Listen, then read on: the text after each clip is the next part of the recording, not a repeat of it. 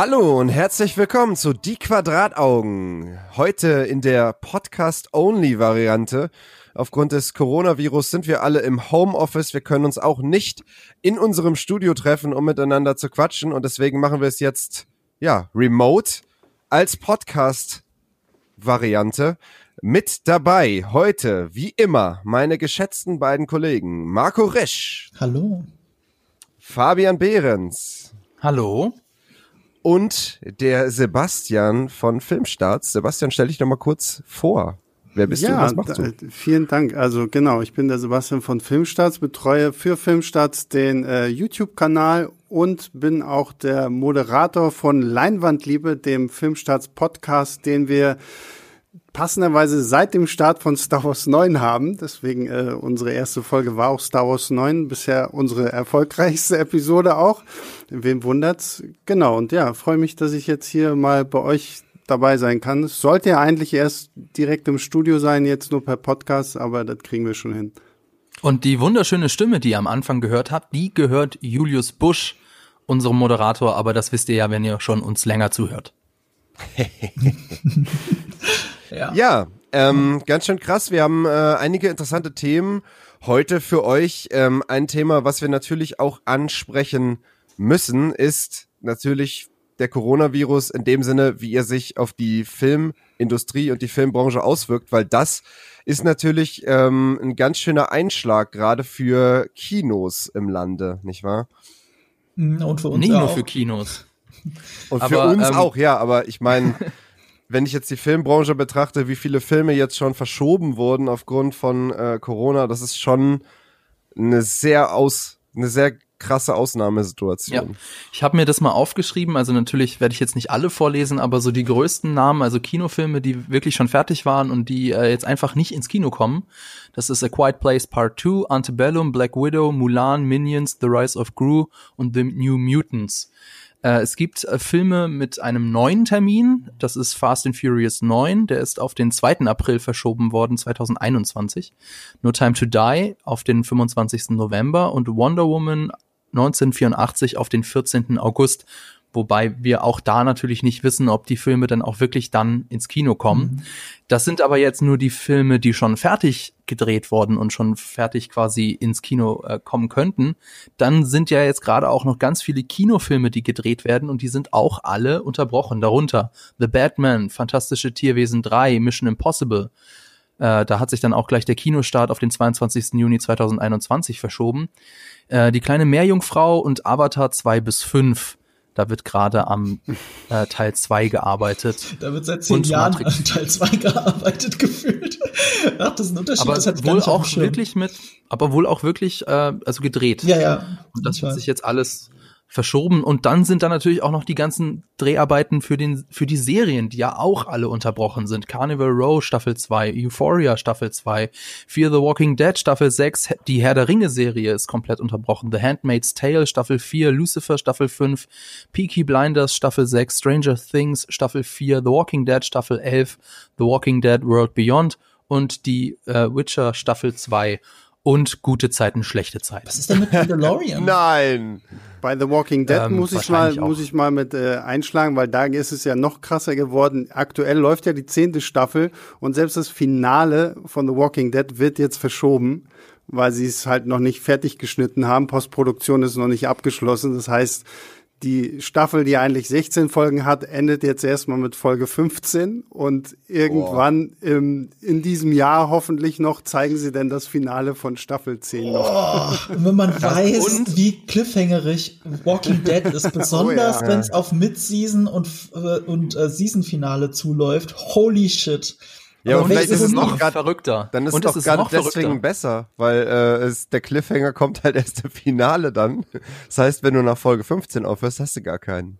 Doch, und doch, weil sie, weil sie mittlerweile gehen sie auch so ein bisschen diesen Game of Thrones mäßigen Weg, dass die vorletzte ah, okay. Folge ist so dieses mega krasse und dann kommt zwar im Finale auch noch mal was, was ordentlich reinhaut und da gibt's dann auch einen Cliffhanger, aber mittlerweile verteilen sie das halt auch schon so ein bisschen. So kannst jetzt nicht sagen, okay, Folge 15 wird jetzt so so wischiwaschi ganz leicht, sondern äh, da erwarte ich jetzt auch schon echt was Heftiges und dann wird's mhm. natürlich fies, wenn du nicht weißt, wann es dann weitergeht.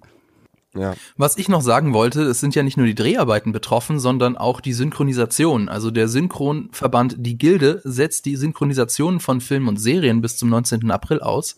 Und eben The Walking Dead mhm. ist das prominenteste Opfer. Die verbleibenden drei Folgen der 10. Walking Dead Staffel werden jetzt am 30. März sowie dem 6. und 13. April nur im englischen Original mit deutschen Untertiteln gezeigt im deutschen Fernsehen. Oh, okay. Also mich würde das jetzt nicht stören, aber es gibt da bestimmt den einen oder anderen, der sagt, Moment, was soll das denn? Ja, ja wir, haben, ja, wir haben ja eine große, guckst. große Community äh, auf Filmstarts YouTube, was eben Walking Dead angeht und da merkt man das halt schon extrem. Da merkt man aber auch wiederum, dass die, äh, die dieses auf Deutsch gucken, eh ein großes Problem mit der Synchro haben, weil da oftmals dann auch die, die Sprecher wechseln und sowas alles. Aber ja, bin gespannt, wie das noch sich so ausgeht. Ja. Spannend. Ja, ganz schön krass. Also könnte man eigentlich sagen, dass äh, quasi nächstes Jahr wahrscheinlich erst irgendwie so ein Loch entstehen wird, wo man dann wirklich merkt, oh, da ist ganz schön viel nicht weiter produziert worden, was eigentlich dieses Jahr hätte entstehen sollen für nächstes Jahr, oder? Aber es gibt ja auch hoffnungsvolle äh, Geschichten in dieser Zeit. Zum Beispiel James Gunn hat ja kurz bevor äh, die Krise auch die USA erreicht hat, hat er ja äh, Suicide Squad äh, 2, also The Suicide Squad, hat er zu Ende gedreht. Und er hat durchblicken lassen auf Social Media, dass er den Film gerade zu Hause schneidet. Was ich äh, ganz cool finde. Er hat auch andere hoffnungsvolle Nachrichten gemacht, die es in den Hollywood Reporter geschafft haben.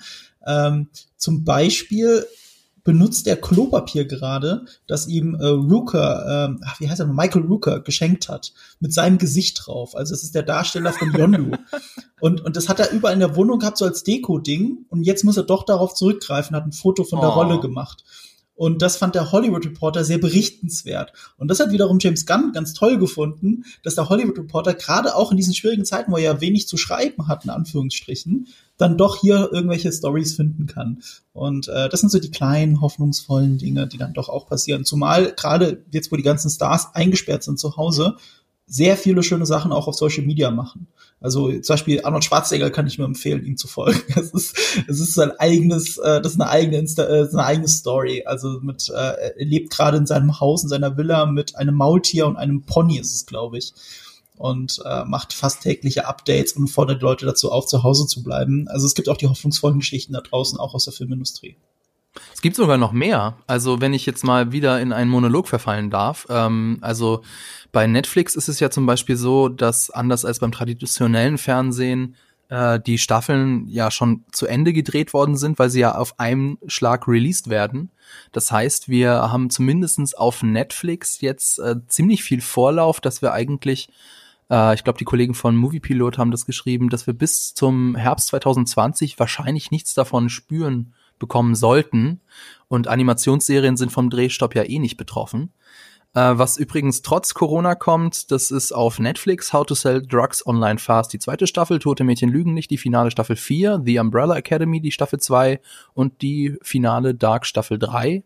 Auf Sky gibt's auch neue Serien, die anlaufen. Zero Zero Zero, The Outsider, äh, das Staffelfinale von Picard, die äh, dritte Staffel von Westworld, über die wir ja auch äh, später reden werden, und die zweite Staffel von Das Boot. Und was ich auch ganz interessant fand, seit dieser Woche gilt für Sky, das Film- und Serienangebot wurde für alle Abonnenten freigeschaltet. Das ist zum mm. Beispiel für alle interessant, die nur ein Sportpaket gekauft Ach. haben und jetzt natürlich wegen Corona kein Sport kaufen. Trifft das auch das äh, Sky-Ticket jetzt? Weil das, das, das habe ich noch. Probier's mal aus, aber das gilt okay. jetzt erstmal nur für einen Monat. Mhm. Und was auch ganz interessant ist, habe ich rausgefunden, ähm, von jetzt diesem Kino-Break sind ja der unsichtbare The Hunt, Emma und Birds of Prey betroffen. Und ähm, die sollen jetzt früher in den Stream und in den Video on Demand kommen. Ja. Gibt's schon. Also der Unsichtbare ja, genau. kannst du tatsächlich schon leihen. Tatsächlich für einen sehr, sehr hohen Preis. Ich glaube irgendwie fast 18 Euro. Nur 18 damit, Euro, nur damit du ausleihen kannst. Ne? Also da hast du genau. es ja damit noch nicht mal gekauft. Das finde ich schon ganz Genau, darauf wollte ich jetzt auch gerade zu sprechen kommen. Also in Deutschland ist es zumindestens klar für der Unsichtbare, wie du schon gesagt hast, für 17,99 Euro kann man sich den ausleihen und Emma auch. Ähm, also wirklich nur ausleihen. Du kannst ihn halt nur dann ein bisschen gucken. Gekauft ist er nicht, ist natürlich viel, aber auf der anderen Seite muss man halt dazu sagen, das ist halt ein Film, der gerade im Kino läuft und dafür zahlst du dann halt den Aufpreis. Was jetzt mit The Hunt oder Birds of Prey ist, das, dazu habe ich jetzt in Deutschland noch nichts gefunden. Es ist halt vor allem ein sehr interessantes Experiment, also ein gefährliches Experiment sogar, weil jetzt sind halt alle Kinos zu und jetzt überlegt sich die Filmindustrie, wie können wir um die Kinos herum? Und die Frage ist, ob das bleibt, wenn die Kinos wieder aufmachen.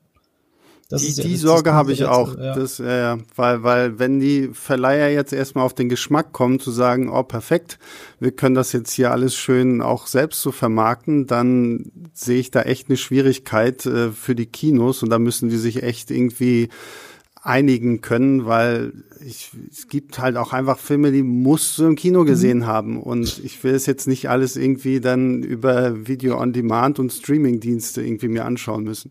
Also gefühlt ist es ja so, durch auch durch dieses Überangebot, das wir eh durch Streaming haben, durch die ganzen Flatrates, ähm, dass ich, also ich habe nicht das Gefühl, dass jetzt, wo Birds of Prey auch schon früher ausleihbar wäre oder eben äh, äh, The Invisible, äh, The Invisible Man, dass das auch jemand in, in Anspruch nimmt also ich höre da draußen die News, dass es das gibt, aber ich habe noch keinen gehört, der es so gesehen hat. Ähm, das ist natürlich nur meine kleine Filterbubble und das hat ja noch nicht super viel zu sagen. Weißt du, wenn James Bond im November so äh, released wird, dann ist das eine ganz andere Hausnummer. Ähm, mich, mich würde interessieren, welche Rückschlüsse dann die Studios daraus ziehen können. Also wenn Birds of Prey zum Beispiel anziehen sollte, dann könnten sie durch, durchaus den Schluss daraus ziehen, dass Kino vielleicht doch nicht äh, das Richtige ist, zumindest für diese Art von Film. Das fände ich das wirklich Problem, sehr schade. Das Problem ist ja im Moment einfach, dass wir haben halt nur diesen der Unsichtbare und Emma, das sind jetzt halt noch keine so krass großen Namen. Ne? Also wenn jetzt, keine Ahnung, sowas wie Bond plötzlich äh, online verfügbar wäre, wären die Zahlen da vielleicht auch schon wieder anders. Aber im Moment, glaube ich, haben, hat jeder von uns irgendwie geführt zwei, drei, vier Streaming-Dienste, über die du eher irgendwie Filme gucken kannst, ohne dass du jetzt halt 17,99 dafür ausgeben musst. Ja, obwohl ich zu Hause eingesperrt bin, weiß ich nicht, was ich gucken soll. Also ich, ich sitze auf einem riesigen Pile of Shame. Und weil du auch gerade gesagt hast, was alles so auf Sky kommt, möchte ich ganz kurz an der Stelle erwähnen, ich habe jetzt Final Space gesehen was eine der besten Serien ist, die ich seit Jahren gesehen habe, zumindest Animationsserien. Und das gab's auf Netflix, gibt's die erste Staffel komplett und die zweite kommt jetzt im April. Und ähm, auf Sky gibt's aber schon die zweite Staffel. Also man kann sich da auch schon die zweite holen. Also nur eine kleine Empfehlung am Rande von mir. Das ist eine Animationsserie aller Futurama. Wunderbar. Ach, das ist die mit dem kleinen grünen Blob, oder? Ja, richtig. Großartig. Ah, okay. Ähm, ja. Auch was ich auch noch sagen wollte, ähm, von wegen, wir sitzen alle daheim alleine. Es gibt zumindestens für Netflix eine Chrome-Browser-Erweiterung, Netflix Party. Da kann man dann, das versucht das so zu äh, simulieren, dieses Gefühl, dieses Ereignis, einen Film gemeinsam zu gucken. Da hast du dann, also du kannst dann dich mit mehreren Freunden einwählen und dann ähm, drückt dann quasi das Programm bei allen gleichzeitig auf Play, dass man auch gleichzeitig den Film oder die Serie sieht. Und es gibt dann sogar so eine Chat-Fenster-Einblendung, dass man dann darüber sich über den Film unterhalten kann, was ich etwas seltsam finde, weil ich meine, ich möchte den Film gucken. Aber vielleicht, wenn es jetzt irgendwie so, so ein Film ist, den, den man eh auswendig kennt, da ist es bestimmt eine, eine, eine nette Sache. Ich finde, bei Komödien ist es ja ein Mehrwert. Also, wenn du Filme guckst, redest du nie? Nein. Ich kann bestätigen, mit Julius einen Film zu gucken, er redet sehr viel dabei und ich werde wahnsinnig dabei. Das ist wirklich, also gerade bei Game of Thrones äh, Abende bei ihm, also das ist äh, teilweise anstrengend. Aber so zum Glück Quatsch. kannte ich die Folge ja schon vorher. So ähm, ein Quatsch. ich habe überhaupt bei den Game of Thrones Folgen fast gar nicht geredet. Äh, für deine Verhältnisse vielleicht. Das, das ist nur noch mal eine Relation. Also, Aber es gibt ja die Art Es gibt keine Person, die bei unseren Game of Thrones Abenden die ganze Zeit gelabert hat und das ja. ist Marco Risch. Immer meine Damen und Herren. Blue Shots fired. Weil er jedes, jede Szene meinte, noch erklären zu müssen, äh, die gerade passiert ist. Und das ist eine absolute Frechheit, mir gerade zu unterstellen, dass ich geredet hätte. That's Wegen not true. Dieser Abend. Das ist so Gut, nicht dass wahr. wir nicht zusammen im Studio sitzen. Das ist ja. so nicht wahr. Oh, wieso hätte es dann einen Kampf gegeben? Ja, bestimmt. Ja, zwischen gut. den beiden. Ähm, aber apropos reden. Also, also erstmal, ich finde bei Komödien zum Beispiel ist es cooler, es mit mehreren Leuten zu gucken. Na, es gibt halt äh, Sachen wie Game of Thrones, da gibt's auch Redebedarf, aber der ist halt immer direkt nach der Folge. Man guckt zusammen und dann redet man, will man sofort drüber reden. Dann gibt's Komödien, da will man zusammen lachen. Dann, dann hilft das, den Film zu verbessern, finde ich. Und ähm, das erinnert mich an dieses eine Feature, das Amazon Prime mal vor nicht allzu langer Zeit letztes Jahr angekündigt hat, aber soweit ich weiß, ist es noch nicht umgesetzt worden. Nämlich, dass man ähm, für Twitch, weil Twitch gehört ja Amazon, ähm, dieses Social Viewing machen kann. Also dass man hingeht und man schaut einen Film, der auf Amazon Prime verfügbar ist und jeder Twitch-User, der auch Amazon Prime hat, kann live mitgucken. Das war die Idee und ich finde ja revolutionär, weil Twitch ist ja vor allem eine ähm, Videospielplattform und das sage ich jetzt als jemand, der selber mit euch auf Twitch normalerweise streamt und äh, wir reden eben nicht über Videospiele. Und es ist ein interessanter Weg. Und da weiß ich noch, dass Julius und ich uns so gegenseitig angehauen haben, das müssen wir machen, das müssen wir machen, das wollen wir machen. Ja. Und jetzt ist die beste Zeit dafür. Ja, aber klingt auf jeden Fall interessanter, als wenn man bei diesem Netflix-Ding einfach nur einen Chat offen hat. Also, weil wenn ich den Film gucken muss und nebenbei noch irgendwie was schreiben soll, ist es noch mal irgendwie was anderes, als wenn ich halt wie bei Twitch irgendwie, also das ist halt auch noch so die Frage, ne? Will man nebenbei halt irgendwie dann noch tippen müssen, um dabei zu sein? Also ich sehe das alles ganz anders. Ich komme aus dem Twitch-Bereich und dort ist es gang und gäbe, dass man nebenbei chattet, während man was guckt. Ich sehe da überhaupt kein Problem. Ich, äh, die Twitch, äh, die Twitch, äh, die Watch Party von Netflix funktioniert bei mir leider nicht im Browser. Ich weiß auch nicht warum. Wenn sie funktionieren würde, müsste ich ja diesen Chat auch nicht nutzen. Ich könnte ja trotzdem einfach mich über Voice Chat mit einem Kumpel oder einer Kumpelin äh, verbinden. Äh, und dann äh, könnte ich ja einfach mit ihr normal reden, während ich gucke. Ähm, und das, was Fabian gesagt hat, schockiert mich so ein bisschen mit dem, äh, ich rede nicht, wenn ich Filme gucke. Ich glaube, ich habe in meinem ganzen Leben, das ist jetzt nicht übertrieben, ich habe in meinem ganzen Leben zwei Filme alleine gesehen. Oh, oh. Okay, wow. Ich gucke schon mehr Filme. Ich schaue alleine, nur ich, mit Leuten zusammen Filme. Also da muss ich rede ja auch generell auf, wenig, ne? Da muss ich mich jetzt mal auf Fabians Seite stellen. Also ich rede auch nicht sonderlich viel, wenn ich mir irgendwie einen Film angucke. Gerade wenn ich ihn das erste Mal gucke. Wenn es irgendwas ist, wo ich ihn, wo, wenn ich es schon kenne und ich mir das halt ein zweites oder ein drittes Mal angucke, dann ja. Aber wenn ich das erste Mal gucke, dann will ich mir den Film halt angucken und ja. nicht nebenbei noch sabbeln. Aber, aber ich saß in der Premiere von Solo Star Wars Story neben dir und Eve von Moviepilot und äh, ich hatte nicht das Gefühl, Ja gut, der, der Film zählt nicht. Sorry, der Film zählt nicht. Ja. Also, also, so also wenn dieser Punkt erreicht, habe ich noch nie erlebt neben mir. Wenn, wenn, wenn, wenn der Punkt erreicht ist, wo ich merke, dass mich dieser Film überhaupt nicht mehr catcht, dann geht auch das Quasseln los. Ja, okay. Aber deswegen Solo Star Wars Story zählt nicht. Das ist ja sehr rücksichtsvoll von dir, dass du das auch im Kino dann so machst. Immer. ähm, ja. Nee, also äh, ich finde es, ich finde es, wie gesagt, ich finde das mit der Watch Party echt cool. Ich nutze das auch jetzt viel, weil ich gerne mit Leuten rede, während ich mir Sachen angucke. Ähm, ja, ähm, reden wir mal ein bisschen über das, was denn trotzdem noch kommt in Zukunft. Äh, heute unser großes Thema übrigens sind die Studio Ghibli-Filme nee, Ghibli-Filme. Ghibli, ich, genau. genau. Ich bin immer unsicher, wie ich es aussprechen muss. Ghibli ist richtig. Studio Ghibli-Filme, die auf Netflix verfügbar sind.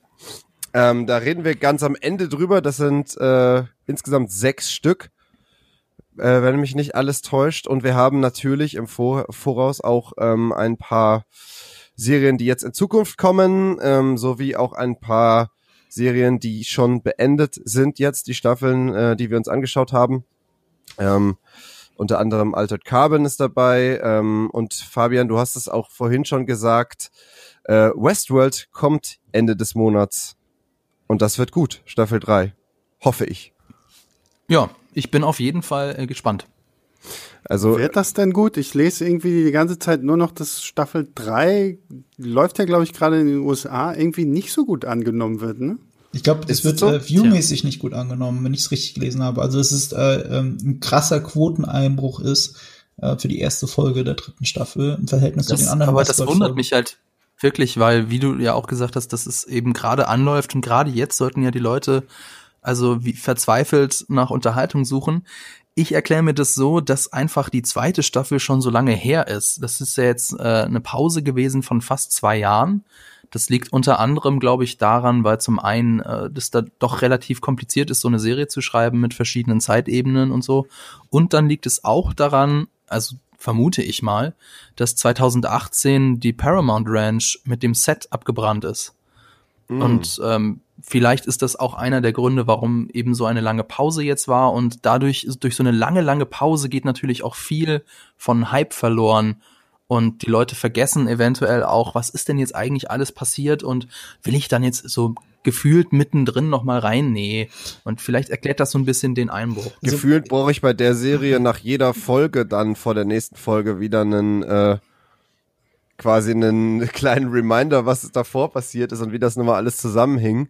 Ähm, da ist es natürlich gerade bei dieser Serie extrem kritisch, wenn du halt so lange Pause hast nach der letzten Staffel, weil du einfach in, in nichts mehr so richtig drin bist. Mhm. Sie ist ja einfach ultra komplex. Eigentlich müsstest du wieder von vorne ja. anfangen, nochmal mit Staffel 1, Staffel 2, damit du jetzt in Staffel 3 anfängst. Das mache ich nicht. Ich schaue nie Staffeln doppelt.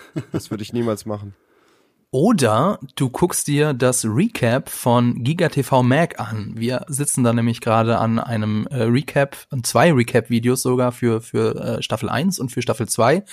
Das Recap-Video für Staffel 1 habe ich jetzt auch gerade abgenommen also nicht jetzt gerade, sondern vorhin abgenommen. Äh, das wird dann auch diese Woche rauskommen. Da kannst du dich dann noch schon nochmal schlau machen und dann äh, viel interessanter finde ich ja das dann für das Recap für Staffel 2. Das ist dann äh, hoffentlich nächste Woche soweit. Und da ist mir tatsächlich dann, ähm, ich habe die äh, nochmal quer geguckt, die Folgen, und mir ist da tatsächlich nochmal aufgefallen, wie viel ich auch wieder vergessen hatte und wie viel tatsächlich doch in diesen Staffeln passiert ist und äh, deswegen war das auch für mich jetzt eine ganz gute Auffrischung und deswegen wahrscheinlich bin ich jetzt auch ein bisschen gehuckt und ein bisschen gespannt auf die Staffel 3. Einfach weil ich mich jetzt nochmal mit der, mit der Materie so beschäftigt habe. Es gibt auch noch ein paar inhaltliche Gründe, warum ich mich doch wieder ein bisschen auf Staffel 3 freue. Also direkt nach Staffel 2 hatte ich ja wirklich überhaupt keinen Bock mehr. Ähm, und jetzt habe ich doch wieder ein bisschen Lust, aber das, da müsste ich, glaube ich, spoilern, deswegen äh, äh, muss ich das jetzt so im Unklaren lassen. Das ist ein wichtiger Punkt, äh, weil ich betreibe nicht nur wegen Coronavirus Social Distancing, sondern auch von Westworld Staffel 3. Also ich habe die erste Staffel geliebt, also wirklich geliebt, und dann habe ich so viel Negatives über die zweite Staffel gehört, dass ich es mir bis jetzt aufgehoben habe. Und ich bin Was jetzt an einem alles Punkt, nicht stimmt. Ja, ich habe es aber gehört, in, in Ausführlichkeit, ohne, ohne gespoilert zu werden zum Glück.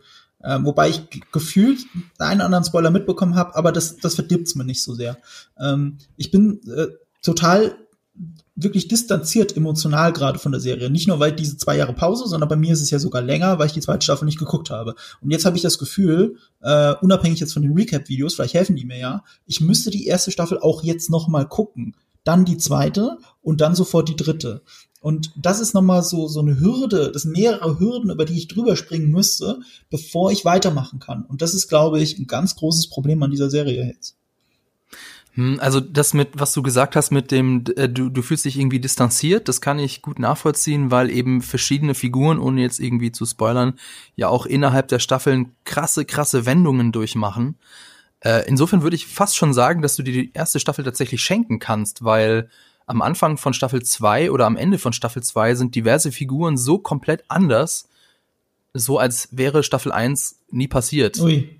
Das ist ja, du musst halt, du musst halt, du musst halt wissen, was passiert in, in, äh, ist in Staffel 1, aber ähm, ansonsten kann man Staffel 2 echt ganz gut einfach gucken, finde ich auch. Also und äh, wenn ich das jetzt so richtig gehört habe, dann, äh, Jules, bist du so einer, dem die zweite Staffel richtig gut gefallen hat?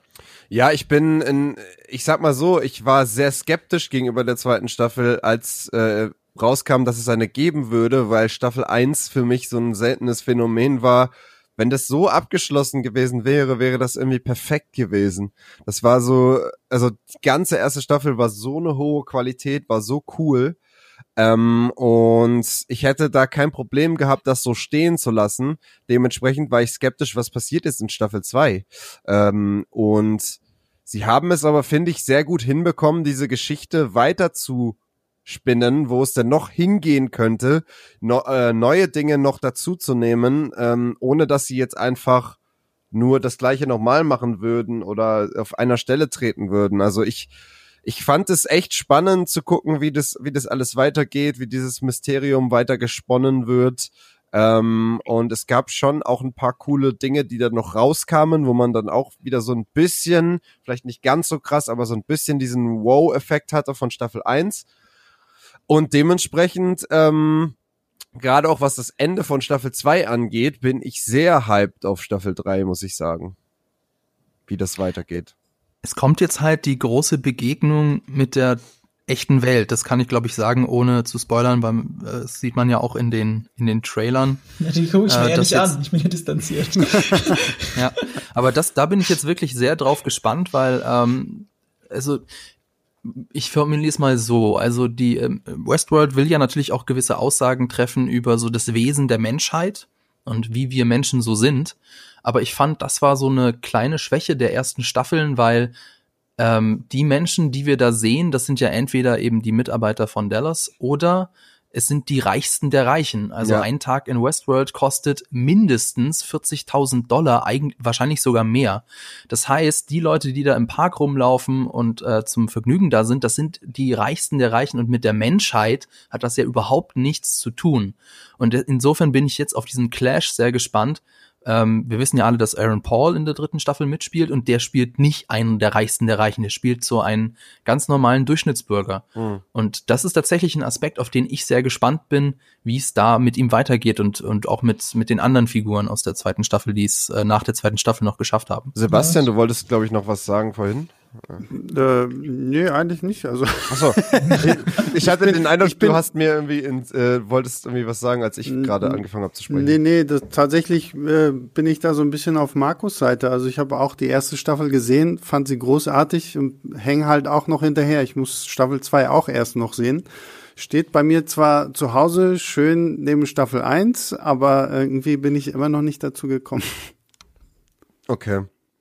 Ja, also Westworld eine coole Serie auf jeden Fall, auch wenn man sich, äh, also zumindest die erste Staffel, wenn man sich halt auch mit dem Thema Videospiele und Videospieldesign äh, ein bisschen beschäftigt.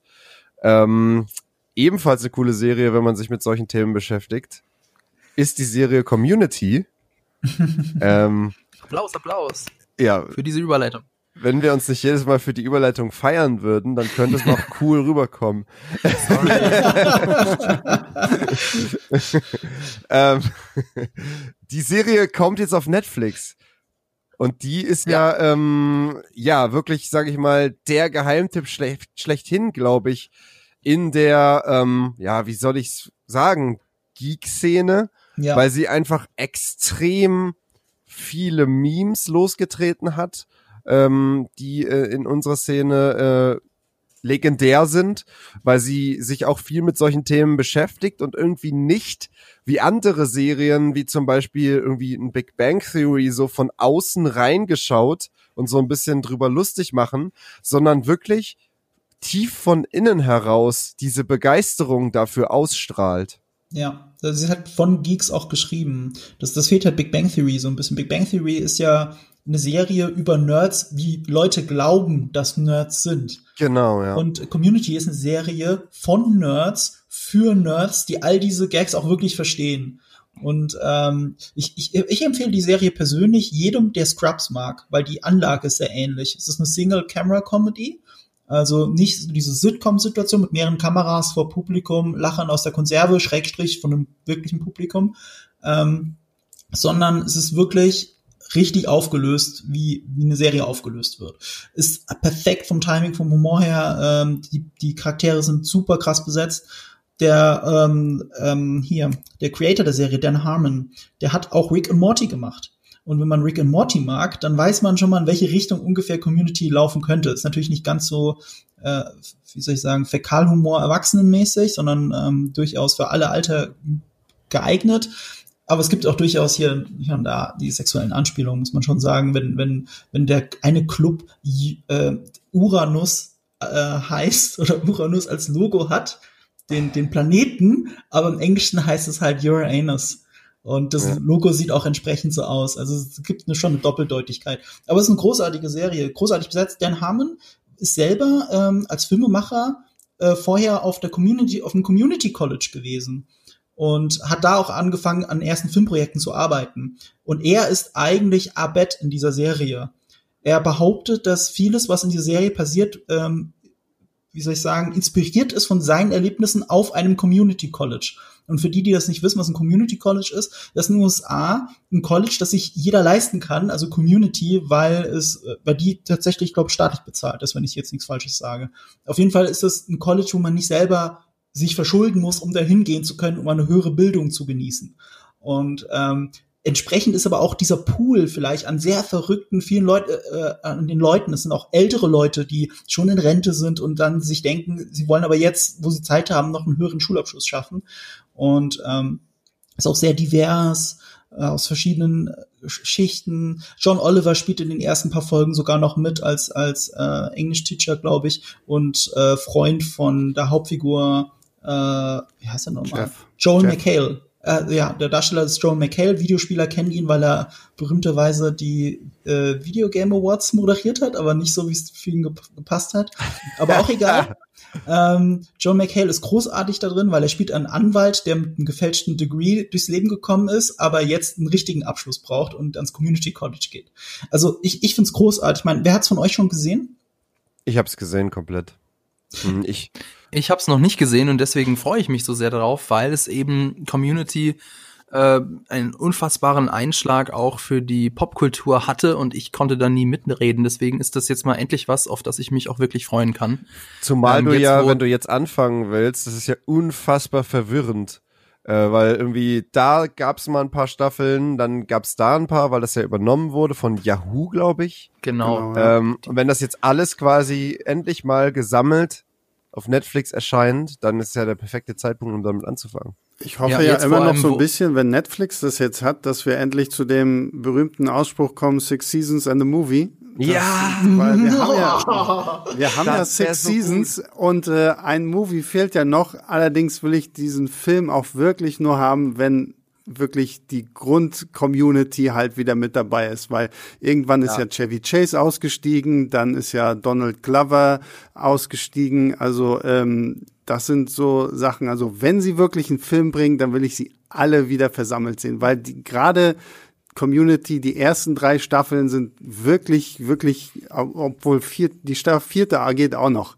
Aber so fünf und sechs, dadurch, dass halt diese kleine Gemeinschaft so kaputt gebröselt wird und so, hat's nicht mehr den gleichen Drive wie noch die ersten vier Seasons. Fand ja. ich auch, ja. Das muss man auch ein bisschen erklären. Ähm, also in den ersten Staffeln war, ist eigentlich alles nach Plan gelaufen. Und dann hat sich Chevy Chase, was man auch, glaube ich, schon in der dritten Staffel merkt, nach und nach mit dem Serienschöpfer Dan Harmon halt zerstritten. Hm. Und Chevy Chase ist halt der Star der Serie oder zumindest der, das bekannteste Gesicht gewesen innerhalb der, äh, das in dieser Serie dabei ist. Und dann hat man sich, wenn ich das jetzt richtig wiedergebe, so entschieden, Dan Harmon halt zu feuern oder ihn gehen zu lassen. Und dann äh, ist halt die Serie zerfasert. Und als Dan Harmon dann wieder zurückkam, um die Serie zu retten, war natürlich Chevy Chase nicht mehr mit an Bord. Also äh, leider hat, hat der Streit hinter den Kulissen dazu geführt, dass die Serie kaputt geht. Und die ersten drei Staffeln sind fantastisch. Und ich muss an der Stelle auch traurigerweise zugeben, weil, weil die so komisch ausgestrahlt wurde und von verschiedenen äh, TV-Netzwerken auch gerettet wurde und so weiter, ähm, habe ich nur die ersten drei Staffeln gesehen. Ich kenne oh, nur okay. das Geile. Und ich habe auch ein bisschen Angst natürlich von dem, was noch passiert, aber ich hatte auch keine legale Möglichkeit in Deutschland, die Serie zu sehen. Das gab es einfach bis jetzt nicht. Die ist jetzt zum ersten Mal Flatrate bei einem Streaming-Anbieter. Mit der Hoffnung natürlich, wie du jetzt sagst, äh, vielleicht doch noch einen Film daraus zu machen. Deswegen äh, drücke ich die Daumen und freue mich, dass sie kommt. Sie kommt am 1. April und äh, wie sie es angekündigt haben auf Social Media, am 32. März, weil das ein Gag aus der Serie ist. Hm. Ja, äh Vielleicht ein seltener Moment, wo ich noch mal eine Serie anschaue, die ich schon gesehen habe. Ich schaue mir auf jeden Fall noch mal komplett an. Ja, ich auch. Ja. Das ist, das ist Pflicht. Community, super. Ich habe auch allein die Paintball-Folgen, habe ich mehrmals gesehen. Ja, die Halloween-Folgen, ja. also sie haben ja auch immer so Special-Folgen, auch wenn sie so ein riesengroßes äh, Betten vor irgendwie bauen, was durchs ganze äh, Community College geht, so, also gerade auch so diese Standalone-Episoden sind irgendwie so toll. Sie trauen sich halt bei einfach bei bestimmten Themen einfach all in zu gehen, also wirklich ja. einfach komplett durchzudrehen, wie absurd kann man es treiben. Das ist dann nicht nur so ein Thema, was halt nebenbei in der Folge irgendwie läuft, was belächelt wird, sondern es ist halt wirklich komplett bescheuert. Ja, sie gehen richtig all in, das sagst du schön. Also es gibt in der dritten Staffel, was glaube ich, eine Dungeons and Dragons Folge. Das war die Folge, durch die ich dann verstanden habe, wo die Faszination für Pen and Paper herkommt. Also sie, sie spielen die komplette Folge halt an einem Tisch und spielen Dungeons and Dragons. Und sie haben es noch ein bisschen damit aufgewertet, dass immer wenn sie etwas sagen, zum Beispiel wenn jemand einen Pfeil schießt, du als Zuschauer dann den Pfeil auch hörst. Und, mhm. und sie gehen halt komplett darin auf. Das war mein Erweckungsmoment zu verstehen, warum Leute Pen and Paper spielen. Und danach habe ich erst Pen and Paper gespielt und fand das auch großartig. Und kann das bestätigen, dass es genau das Gefühl ist. Und die Serie hat es geschafft, das einfach zu visualisieren, ohne Drachen zu zeigen. Und äh, es gibt auch eine Folge, die ist, äh, die, die, es geht um ein Videospiel und die findet halt komplett als Videospiel statt, als 16-Bit-Grafik, Rollenspiel und alle Figuren laufen da drin rum als 16-Bit-Figuren und reden so auch miteinander. Und es ist großartig, unfassbar, diese Kreativität, die da reinfließt. Ja. Nicht zu ja. wiederholen. Also, die, also ich glaube wirklich nach äh, Scrubs die beste Single-Camera-Comedy, die ich je gesehen habe. Ja, würde ja, ich unterschreiben. Würde ich so unterschreiben, ja. genau. Yay, wir sind uns einig. ähm, ich bin gespannt, ob wir uns äh, bei der nächsten Serie auch einig sind. Äh, wir kommen nämlich jetzt zu unserem Review-Teil. Also jetzt besprechen wir Serien, die, äh, also wo die Staffel, die wir besprechen, schon draußen ist. Und ich habe es äh, in der Vorbesprechung so leicht rausgehört. Ich glaube, wir sehen es ähnlich. Ähm, Brief vor den König ist auf Netflix erschienen. Ähm, und wir haben alle zumindest mal die erste Folge gesehen. Ähm, ja, wie fanden wir das? Ähm, ich glaube, man muss es erstmal vorausschicken, äh, das ist eine Romanverfilmung. Und der Roman ja. ist, wie ich jetzt erst erfahren habe, von 1962 sogar aus den Niederlanden. Und wie unsere Kollegin Laura in Berlin immer wieder betont, im Roman gibt es keine Magie. Und wenn okay. du die Serie schaust, kannst du dir das nicht vorstellen. Das ist so, äh, da gibt's halt Prophezeiungen, es gibt Magier, es gibt äh, alles Mögliche, was fantastisch und modern ist. Ähm, sehr diverser Cast. All das hat all nichts mehr mit der Romanverfilmung, mit dem Roman, mit der Vorlage zu tun. Ähm, ich kenne die nicht. Ich habe jetzt die äh, von den, ich glaube, sechs Folgen sind habe ich zwei gesehen. Und zum Glück habe ich zwei gesehen, weil meine Meinung zur Serie hat sich nach der ersten Folge auch noch mal komplett gedreht. Ich habe ah, eine leicht andere als ihr. Also ich, ich kann schon mal sagen, ihr seid negativer eingestellt als ich. Na, aber ich, ja, ich verstehe zu 300 Prozent, wo das herkommt. Sollen wir erstmal das Negative sagen? Sollen wir erstmal sagen, worum es geht oder so? Ja, das Fabian macht gut. immer so schöne Zusammenfassungen. Ja, mach mal, Fabian. Oh je, okay, also ähm, der Witz ist nämlich, dass im Unterschied, also der, der Jugendroman von Tonke Dragt, äh, der, der Brief für den König, das ist eine, eine nette kleine Fetch-Quest, der äh, 16-jährige Ritteranwärter Thuri soll einen Brief, bekommt einen Brief und den soll er de den König geben. So, ja, sagt schon der Titel. Und äh, die Netflix-Adaption macht daraus so ein Game of Thrones Herr der Ringe äh, Wannabe. Also ähm, der, das Buch fängt ähm, mitten in der Action an. Also Thuri ist bei der Wache in der Kapelle und dann klopft es an die Tür und jemand sagt, bitte, bitte hilf uns. Und ähm, die Netflix-Adaption macht das ganz anders. Die Netflix-Adaption fängt an mit so einer Art Galadriel Herr der Ringe-Einführung. Ich wollte gerade also sagen, erste, das ist so dreist ja, geklaut. Das ist eins mit mit der Karte. Also äh, ja. ist, der, der erste Satz ist tatsächlich es wird eine Dunkelheit kommen. Eine Dunkelheit, die alles verschlingen wird. Und dazu noch so Fantasy-Stock-Music. Und ich habe das wow. gehört und so, oh nein, wie langweilig. Und dann ist auch so die Rede von, von seit tausenden von Jahren führt das nördliche Königreich äh, Unauen und Dagonaut Krieg gegen ein Land im Süden, bla bla bla. Und der Witz ist, was mir dann relativ schnell aufgefallen ist, euch wahrscheinlich auch, also ich habe es auch nur die ersten zwei Folgen geguckt, dieses ganze große Konstrukt, also dieser tausendjährige Krieg und dieses ferne Königreich, es ist ja kein Königreich, das ferne Land Eviellen, das da Widerstand leistet und so, das spielt alles für den Hauptcharakter oder für die Hauptstory überhaupt keine Rolle. Und das hat mich dann so komplett verloren, dass so dieses, okay, ihr versucht, also es wirkte so für mich, ihr versucht da auf Biegen und Brechen ein äh, Herr der Ringe Pseudo-Serie zu machen, ohne aber auch nur im entferntesten so die, äh, das zu erreichen, dass ich mich da, äh, dass ich da mitfiebere, weil es einfach die, diese, ah, jetzt muss ich schon wieder dieses böse Wort, böse Wort Stakes Also was, weil einfach die Stakes da nicht rankommen, weil ich das alles nicht nachvollziehen kann und diese, diese Prophezeiung und diese Dunkelheit und das alles so, so stereotyp und klischeemäßig auf mich wirkt. Und für die eigentliche Geschichte, nämlich einfach, dass ein, ein, ein, ein Minderjähriger ein, ähm, von, von fremden Mächten gejagt einen Brief irgendwo hinbringen muss, das hat damit überhaupt nichts zu tun, zumindestens für die ersten zwei Folgen, die ich geguckt habe. Und deswegen habe ich eigentlich nicht so wirklich viel Lust, noch weiter zu gucken. Ich finde, der Anfang ist auch sehr symptomatisch für die Serie. Also erstmal, klar, wie, wie du sagst, es ist Herr der Ring geklaut. Es ist auch von der Ikonografie geklaut. Du siehst die Karte, die auch noch so aussieht wie die Karte in Herr der Ringe, auch von der Zeichnung her. Und dann, also die Schrift wird eingeblendet, verschwindet wieder. Es ist alles genau wie in Herr der Ringe. Die Stimme klingt auch absichtlich so. Und natürlich siehst du keine große Schlacht wie in Herr der Ringe. Herr der Ringe hat es ja geschafft, all das, was gerade behauptet wurde, in fünf Minuten dir auch visuell zu erzählen, damit du diese Stakes, von denen du gerade geredet hast, auch wirklich spürst. Und was hier passiert ist, du siehst das Ende einer Schlacht. Du siehst, die Schlacht ist schon vorbei und die Leute sammeln ihre Sachen ein. Und dann gibt es den anscheinend bösen Prinzen, der einfach nur den Helm abzieht und in die Kamera guckt. Ähm, und das wirkt schon ein bisschen albern, weil er eher aussieht wie ein Popstar. Und bei äh, mir war es ja so, ich habe ja. Laura hatte mir ja das Buch gegeben, weil ich bin ja immer jemand, der ich lese gerne irgendwie das Buch oder die Vorlage, bevor ich mir sowas angucke. Und ich muss ja jetzt sagen, ich bin jetzt kein so großer Fan von diesem Roman, weil der Roman ähm, ist halt wirklich, wie schon gesagt wurde, so ein Fetch Quest und halt auch eher, du merkst halt auch, dass es ein Jugendroman ist. Ne? Es ist halt, also er ist nicht so ausschmückend, wie ich mir das für so ein, für so eine Fantasy-Welt irgendwie erhofft hätte, weswegen ich halt gedacht hatte, die Serie könnte das irgendwie umändern.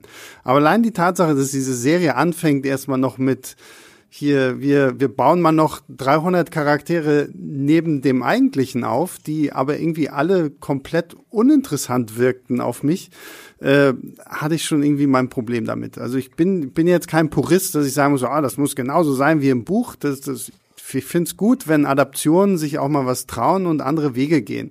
Aber wie ihr jetzt auch schon gesagt habt, es fühlt sich halt zu sehr wie Herr der Ringe meets Game of Thrones meets jede andere generische Fantasy-Story an. Die schmeißen halt alles da rein. Also es ist ja. auch so, äh, auch vom Anfang an hat die Serie zum Beispiel Cinemascope-Balken, damit es halt aussieht wie Herr Ringe. Gleichzeitig ist der Look aber sehr billig digital. Also nicht, dass digital per se billig ist, sondern es wirkt also teilweise wie ein Fanfilm, weil sie es halt in alten Burgen gedreht haben. Also on Location würde ich schon an vielen Stellen sagen. Aber die sehen ja nicht so aus wie ähm, wie Burgen eben vor 300 Jahren ausgesehen haben, sondern so wie sie jetzt aussehen, wo tausend Touristen durchgelaufen sind. Äh, also man, man sieht das alles auch so ein bisschen. Ich, ich möchte es der Serie an für sich schon anrechnen, hoch anrechnen, dass vom Look and Feel her teilweise es auch ein bisschen erreicht. Also wenn du, wenn sie auf, auf den Wiesen reiten, auf diesen weiten Städten, dann habe ich mich schon gefragt, ist das gerade Neuseeland oder haben die es nur geschafft, dass es so aussieht wie Neuseeland? Nein, es ist wirklich es ist Neuseeland. Neuseeland. Gedreht okay. wurde in Neuseeland und wie du sagst in Prag. Ja, ja in Allein Prag. deswegen schon. und ich, und ich finde, also ich muss da ein bisschen widersprechen. Also für eine Serie sieht es fantastisch aus. Es sieht auch meiner Meinung nach aus, äh, besser aus als The Witcher. Und die Panoramaaufnahmen, die, die Drohnenaufnahmen, die Flugaufnahmen, das mit den Bergen im Hintergrund, das ist schon, sieht schon alles ganz ordentlich aus. Umso mehr, ähm, ja, schmerzt es mich halt, dass mich die Welt nicht interessiert. Ja, äh, ja. Aber, ich habe aber bei Witcher ja auch schon meine Probleme gehabt, dass es für mich mal teilweise so billig teuer aussieht. Also es soll teuer wirken, sieht aber nicht teuer aus, also in meinen Augen. Aber das ist auch immer so, vielleicht bin ich ja einfach zu sehr kameraverliebt, als dass ich das nicht sehen, übersehen könnte. Aber ähm, dieser, dieser Eindruck, dass es von allem etwas sein will, der verfestigt sich halt zusehends mit jeder Szene. Also perfektes Beispiel, ich glaube direkt die zweite Szene ist schon, ähm, ich meine, solche Serien passieren ja, und vielleicht auch zum Glück, weil Game of Thrones so erfolgreich war. Auf einmal sind Fantasy-Serien und Romanverfilmungen wieder ein Riesending. Und wenn man sich jetzt hinsetzt und sich fragt, wie könnte ich jetzt eine Serie machen, die in diese Kerbe schlägt und vielleicht auch hier ein paar, hier und da ein paar Sachen von Herr der Ringe und oder Game of Thrones übernimmt, was wäre dafür sinnbildlicher, anstatt eine Figur aus ein Schauspieler aus Herr der Ringe direkt zu besetzen. Und weil Sean Bean ja schon mhm. mit Game of Thrones besetzt ist und Sean Bean ja eh der viel größere Schauspieler ist, haben das sie halt, äh, ich glaube, wie heißt der David Wenham genommen? Den, den, genau. Also wenn sie Boromir nicht kriegen, nehmen sie Faramir. Und Faramir, also ich glaube, an, an, er hatte einen Moment in einer Taverne, wo er einen wirklich schönen Monolog gehalten hat und zeigen konnte, was er kann. Also auch sehr äh, auf 300 Niveau schon fast. Aber in allen anderen Szenen, also seine letzte Szene in der zweiten Sta Folge, ohne zu viel zu verraten, war mit das pathetischste, was ich je gesehen habe seit langem in irgendeiner Serie. Also ich habe wirklich die letzten Worte, die er in dieser Szene sagt, gehört und musste laut lachen, weil das so schlecht und pathetisch geschrieben war. Und wenn ich schon über Pathos schimpfe, und ich bin ja jemand, der, ich, ich glaube, ich mache teilweise sehr pathetische Videos, äh, wenn ich darüber schon lachen muss, dann ist es wirklich sehr pathetisch. Also sehr verschwendet. Unfassbar. Also ich bin ja äh, absoluter Fantasy-Fan. Das ist ja mein absolutes Lieblingsgenre. Ich verschlinge ja alles, was so in diese Richtung geht. Und Fabian hat's, glaube ich, eben schon gesagt. Die Welt an sich ist für mich das Wichtigste. Wenn ich, ein, äh, wenn ich eine Fantasy-Serie schauen soll oder einen Fantasy-Film und ich soll quasi darin versinken, es soll mich catchen, dann ist das Allerwichtigste, dass ich die Welt und die Umstände in dieser Welt verstehe und dass ähm, auch die Gegebenheiten der Welt für mich Sinn ergeben. Also ja, es ist eine Fantasy-Serie, aber es muss eine gewisse Logik in sich haben. Also bei Game of Thrones zum Beispiel, ähm, natürlich ist die Welt fiktiv kreiert, aber du merkst halt an bestimmten Kulturen, dass halt ähm, George R. R. Martin extrem viel Ahnung davon hat, wie sowas entsteht. Also warum ist diese Kultur jetzt genau in diesem Gebiet und warum sind die reich? Weil sie äh, hier eine gute Position haben, um Handel zu treiben, weil sie hier eine gute Position haben, äh, um das und das abzubauen. Also du merkst einfach, da ist halt, da hat sich halt jemand Gedanken gemacht, wie ist das entstanden und nicht einfach nur, hier ist jetzt äh, eine Kultur und die ist einfach so. Und das ist halt das, ich will dem, der Serie jetzt nicht unterstellen, dass sie das nicht hat, weil sie basiert ja auf einem Roman und in dem Roman kann das ja alles ähm, auch cool eingeführt sein. Aber die Serie jetzt als solche hat es halt überhaupt nicht geschafft, mich in irgendeiner Weise für die Welt zu begeistern oder in irgendeiner Weise die Welt mir so einzuführen, ähm, dass ich sage, okay, ich, ich verstehe, ich möchte in dieser Welt jetzt eine Geschichte erleben. Es ist halt so ein bisschen das, wo du halt, glaube ich, als Fantasy-Serie auch Gefahr läufst, dass es passiert, dass du einfach sagst, ja, ist halt eine Fantasy-Serie, äh, das hier ist jetzt Rummelburg und das hier ist jetzt äh, Wiesengard und äh, das sind halt unsere Städte. Ähm, und die sind halt einfach Fantasy-Städte und die Leute wissen doch, was Fantasy ist.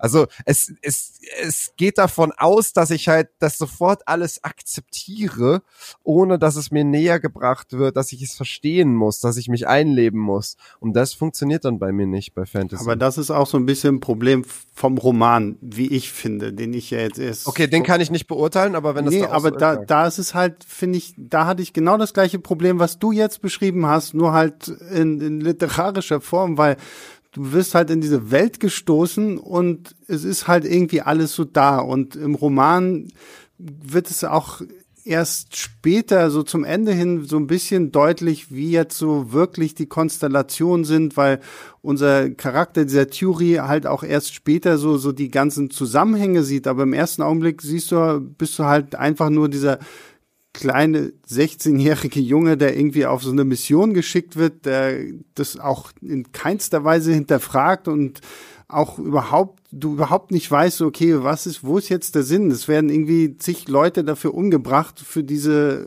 für diese eine Botschaft für den König.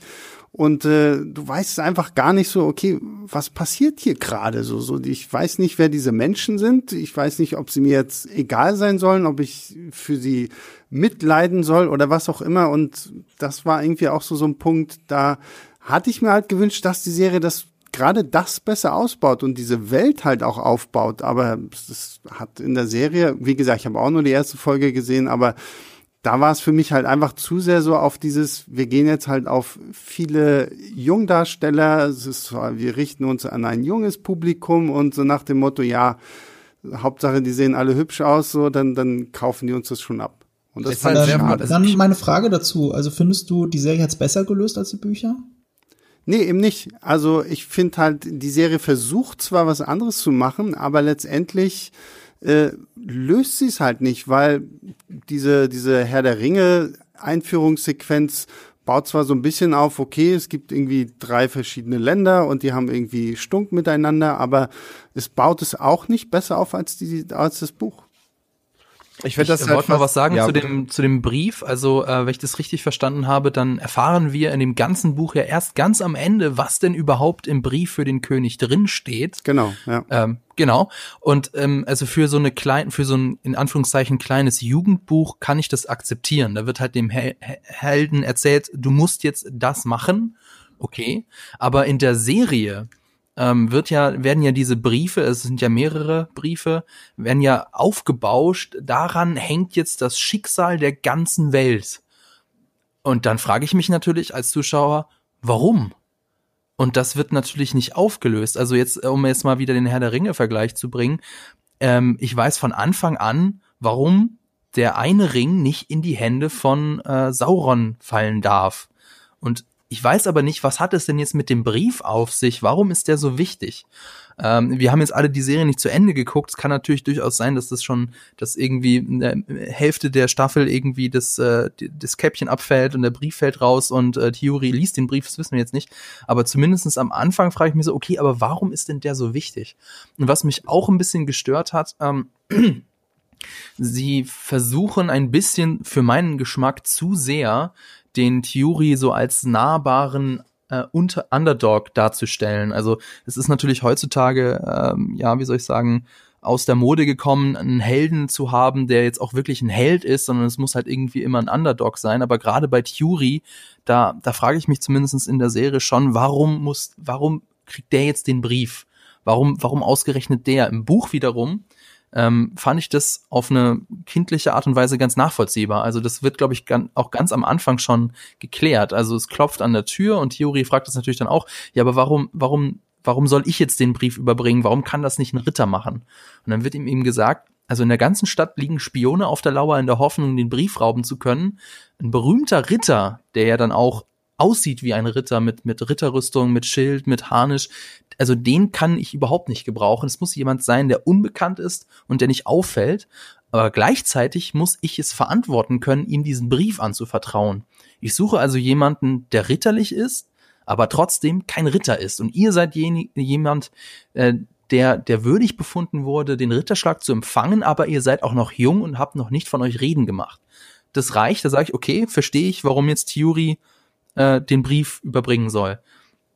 Und, und ich habe halt am Anfang von der, von der Serie die ganze Zeit gedacht, warum dieser, dieser, dieser junge Mann, der, der kein guter Schwertkämpfer ist, der jetzt nicht besonders beredet ist, der ist auch jetzt nicht besonders super sympathisch ist, warum ausgerechnet der? Und das hat mich auch so ein bisschen in meiner Immersion der Staffel oder der Serie gestört. Mhm. Das war ich generell ein Identifikationsproblem mit den äh, Figuren. Ich finde die Serie sehr auf Distanz, bei allem sehr oberflächlich, also in den ersten zwei Folgen. Was ich interessant fand, war ein tonali tonaler Shift. Also ich habe jetzt zwei Folgen gesehen von den sechs und die erste ist halt so wannabe von allem. Also auch sehr unentschlossen und geht auch so cliffhangerig aus, dass ich gedacht habe, okay, guckst jetzt die zweite. Äh, ist, ist fairer, glaube ich, der Serie gegenüber, bevor ich sie so bespreche. Und es war gut, dass ich die zweite geguckt habe, weil die zweite, äh, wie schon gesagt, da gab es einen Moment, wo ich laut lachen musste. Und die, und die zweite Folge ist voll davon. Also da gibt's äh, einen tonalen Shift mehr Richtung Jugendfreundlichkeit und Comedy im Vergleich zur ersten äh, Folge. Ein bisschen weniger Wannabe, sondern ein bisschen mehr. Ersten. Ja. In der zweiten. Ja, ja ich weiß. Ich sag nur, in der ja. ersten habe ich das überhaupt nicht wahrgenommen, dass es überhaupt dahin will. Ja, das hätte ich auch nicht gedacht. Äh, ich finde das sogar eigentlich ein Nachteil. Ähm, es ist am Ende des Tages vielleicht zum Vorteil der Serie, weil dann konnte ich sie weniger ernst nehmen und konnte mich so, konnte sie ein bisschen mehr genießen, so doof wie es klingt. Also ich konnte sie ein bisschen mehr nebenbei schauen. Äh, ab der zweiten Folge wird auch Andy Serkis eingeführt. Der spielt da mit und er ist sehr, sehr witzig. So ein kleiner Scene-Stealer wieder. Und voll interessant, er agiert zusammen mit seiner Tochter ähm, ich muss gerade nachgucken, wie sie heißt. Heißt natürlich auch Circus. Ähm, äh, Ruby Ashbourne Circus. Und die zwei haben eine unfassbar gute Chemie miteinander. Und ähm, ist aber auch wirklich dann dieses äh, fast schon Comedy Gold, was die, was die, was ab der zweiten Folge anscheinend dann äh, der durchgehende Humor da sein soll. Bei ihr funktioniert, bei Andy Serkis auch. Beide sind aber nur Nebenfiguren, also das wird die Serie nicht retten. Hat mir aber gezeigt, wo sie hingeht. Also es, es geht sogar so weit, die Comedy, ab der zweiten Folge, dass an einer Stelle ein Ritter äh, Theorie anhebt am Fuß, an einem Fuß in der Luft hält, schüttelt und der Brief fällt raus. Das sieht man auch im Trailer. Der Brief fällt raus. auch nur der Brief und sonst nichts. Das ist nur Comedy. Das ist ja, das ist, das ist ja nicht ernst zu nehmen. Und es wird noch viel schlimmer. Also, wer die Serie Fury kennt und ein Pferd, das durch die Gegend rennt und den Tag rettet, holy shit, Hold My Beer hat sich diese Serie gedacht. Fury können wir toppen. Das ist unfassbar. Und es hat auch nichts mit Magie oder irgendwas Erklärbarem zu tun. Wir, wir reden hier von einem hochintelligenten Pferd, das wie ein Superheld den Tag rettet und alles weiß. Ja, aber mit ist, einem plötzlich erscheinenden Pferd, das den Tag rettet, würde ich äh, auch mal ein bisschen ruhig sein, Mr. Game of Thrones. Das hat ja nicht den Tag gerettet. Sie ist ja nicht mal aus der Stadt geritten. Ja. Aber es ist genau wie du sagst. Hat nicht mal mehr existiert. Hat, also ab der zweiten Folge ist es, glaube ich, entwickelt sich auch so eine Gruppendynamik. Ähm, also der Theory wird von einer anderen Gruppe verfolgt. Äh, ich, da, das, das, das war tatsächlich dann auch so, so ja, irgendwie traurigerweise interessanter oder spannender als die, äh, in Anführungszeichen, Haupthandlung mhm. mit dem Hauptcharakter. Ja, weil sie sich dann in eine Jugendroman äh, Geschichte ergibt, vollends. Weil Herr der Ringe ist ja kein Jugendroman. Also du kannst ihn als Jugendlicher lesen, aber es ist kein Harry Potter Coming of Age äh, Geschichte. Und äh, ich glaube, das ist halt, ohne jetzt das Buch gelesen zu haben, Letter äh, for the King ist genau das. Und ab der zweiten Folge entwickelt es sich wenigstens in diese Richtung, so dass die Serie in Anführungsstrichen einen eigenen Ton entwickelt, mit dem ich dann mehr leben kann, ich persönlich. Und ich glaube, ich werde sie auch zu Ende schauen. Sie ist halt okay. Sie ist halt nicht gut. Sie ist, sie ist auch nicht super schlecht. Aber man kann nee. ruhigen Gewissens auch ausschalten sofort, weil das nichts für einen ist. Ich habe jetzt aber gehört, dass sie jetzt äh, direkt unter die Top 10 Serien bei Netflix geschossen ist. Also zumindest hat Netflix das oh, bekannt ja. gegeben. Also zumindest äh, befriedigt sie den Need, den wir jetzt gerade alle zu Hause sitzen haben, eine Fantasy-Serie zu sehen. Und da wir alle noch sehr lange auf Witcher Staffel 2 warten werden, fühlt sie das zumindest ein bisschen. Und das muss ich hier anrechnen. Also ich würde sagen, sie ist äh, für Fantasy-Fans, die für Game of Thrones aber noch zu jung sind. So würde ich das äh, ein bisschen. Oder wenn, wenn die halt wirklich dank Corona super langweilig ist und du wirklich gar nichts anderes hast. Aber ich meine, es ist, wow. es ist schon halbwegs unterhaltsam und es sieht, sieht gut aus. Das muss man der Serie da wirklich zugute halten. Aber für mich äh, ging es halt nicht genug in die Tiefe oder ist es halt nicht ganz äh, interessant genug, leider. Ja. Äh, aber was ich auch ganz interessant fand, ähm, das, äh, und zwar es könnte sein, dass es eine zweite äh, Staffel gibt, die sich dann, ähm, es gibt ja von, von Der Brief für den König eine Buchfortsetzung, Der wilde Wald. Und äh, also die, die Serie könnte sich das auch als äh, für die Staffel 2 vornehmen, also so wenn die, sie erfolgreich genug ist. So wie wir Netflix kennen und wenn eine Staffel sehr erfolgreich war, dann machen sie auf jeden Fall noch eine zweite. Da, da, da hat es auch nichts mehr damit zu tun, ist es jetzt wirklich objektiv geil oder nicht. Solange genug Leute es gucken wollen, wird es auch produziert. Was übrigens auch eine zweite Staffel bekommen hat, ist Altered Carbon. Und das ist das, auch apropos nicht weitergucken, ne? Also bei mir. wie? Wie meinst also ich habe ich hab Altered Carbon, äh, ich habe ich habe als die zweite Staffel gestartet ist, habe ich äh, drei Folgen gesehen, vielleicht vier, ich weiß es gar nicht mehr genau, und habe seitdem nicht weitergeguckt. So wenig hat es mich interessiert noch. Und ich mag die erste okay. Staffel. Aber oh, sorry, jetzt habe ich vorweggenommen mein Urteil. Ich habe es komplett gesehen, ähm, aber Fabian macht doch erstmal wieder deinen inhaltlichen äh, Einführung. Oh nein, Doch. es ist nämlich genau die Serie, die ich nicht geguckt habe. Aber du weißt trotzdem, was da passiert, oder nicht? Ja, so grob. Sonst also kann ich es auch machen. Ja, bitte. Also in Altered Carbon, äh, da haben wir, wir haben ja schon in der Preview eigentlich eine kleine inhaltliche, äh, äh, kleinen inhaltlichen Ausblick gegeben äh, in der letzten Folge, ähm, aber ich kann es nochmal kurz zusammenfassen. Es geht im Groben und Ganzen darum, dass weit in der Zukunft ähm, ist es den Menschen gelungen, äh, das Bewusstsein des Menschen aus dem Körper heraus zu digitalisieren und auf ein kleinen, kleines Datenmodul zu übertragen, welches äh, die Menschen in ihrem Nacken tragen.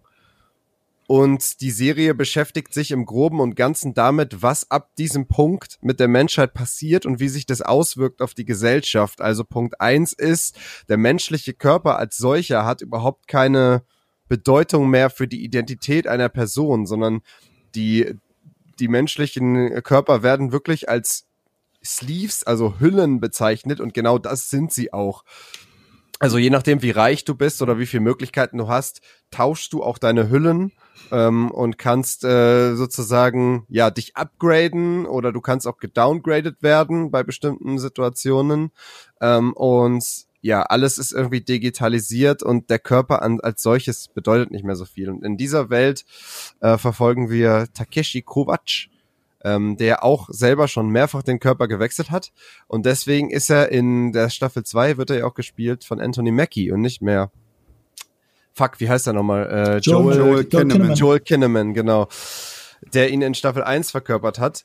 Ähm, Staffel 2 jetzt beschäftigt, äh, also hat einen sehr anderen Touch von dem, was sein Ziel ist. Es ist im Grunde eigentlich eine Liebesgeschichte fast, weil er, er sucht ähm, seine verloren gegangene und totgeglaubte Liebe.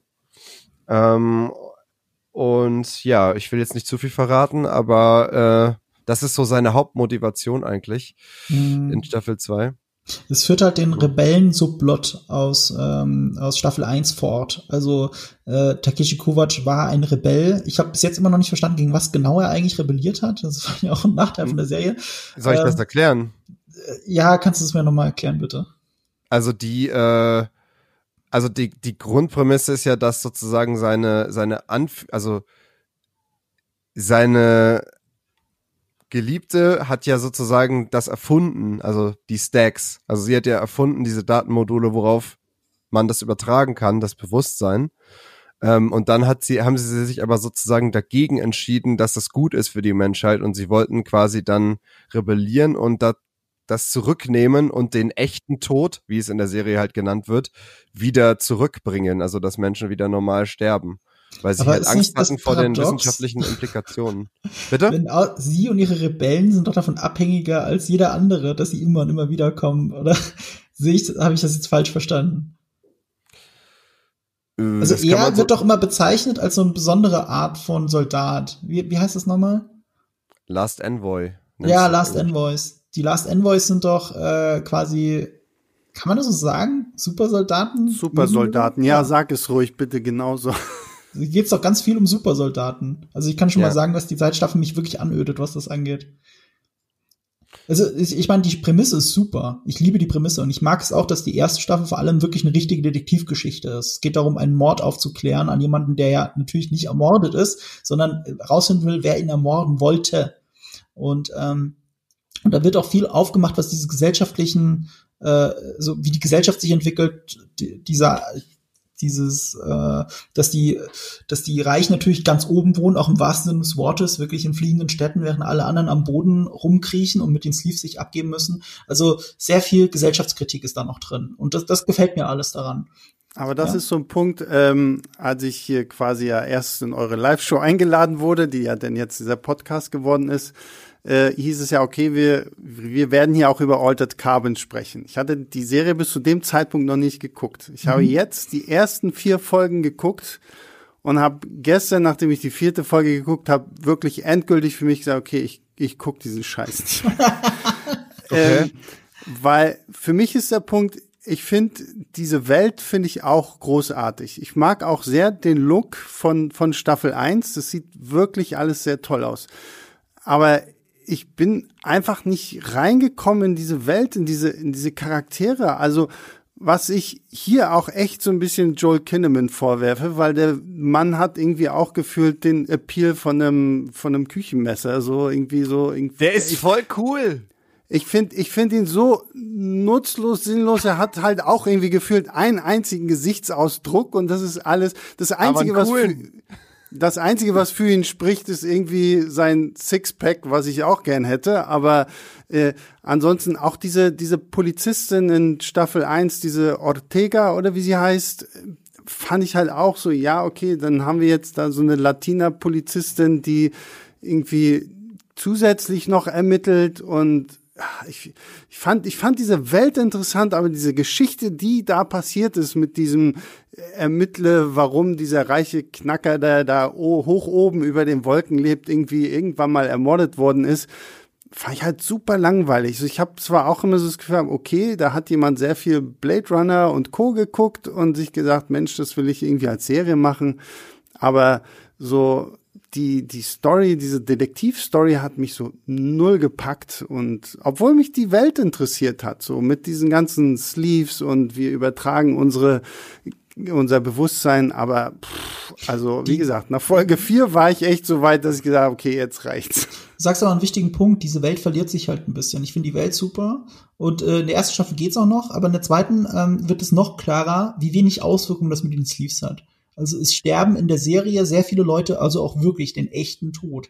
Weil wenn man einmal verstanden hat, dass diese Stacks, also dass die Seele quasi hinten in der Wirbelsäule an der immer gleichen Stelle bei allen Leuten abgespeichert wird, weiß man, was man zerstören muss, um Leute wirklich zu töten.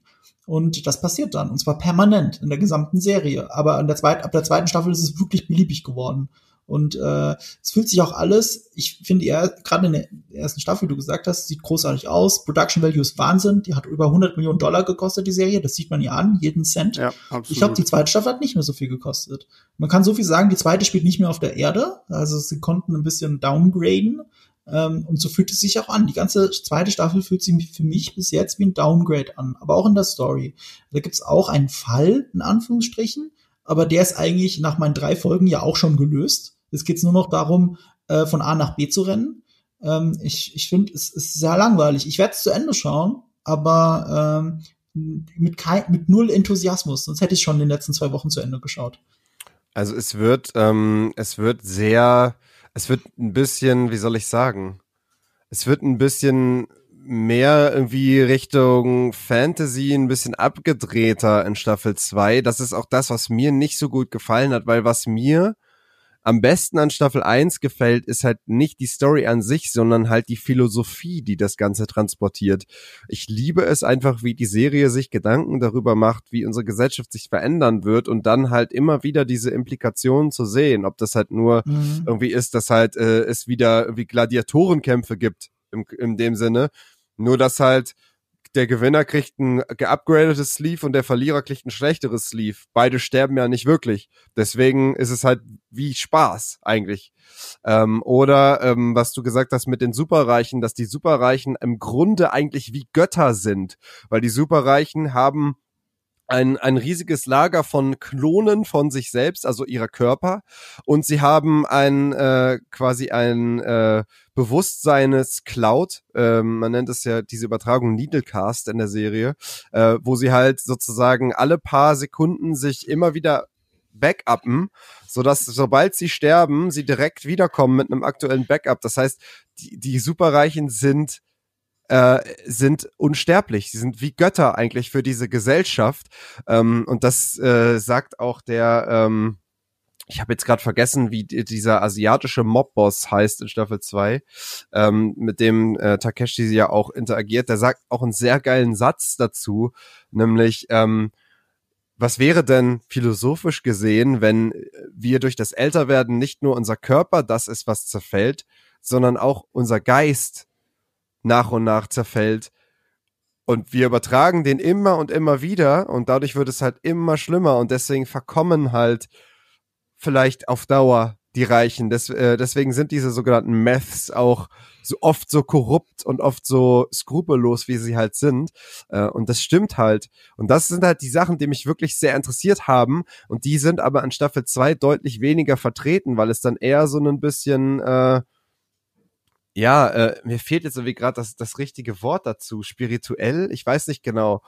Es geht halt, äh, es geht halt dann um Themen wie diese Elder, also diese vorangegangenen äh, Zivilisationen. Ähm, es geht um die Rebellion. Es geht dann, dann haben Leute halt irgendwas in sich sozusagen äh, und sind so ein bisschen am Durchdrehen.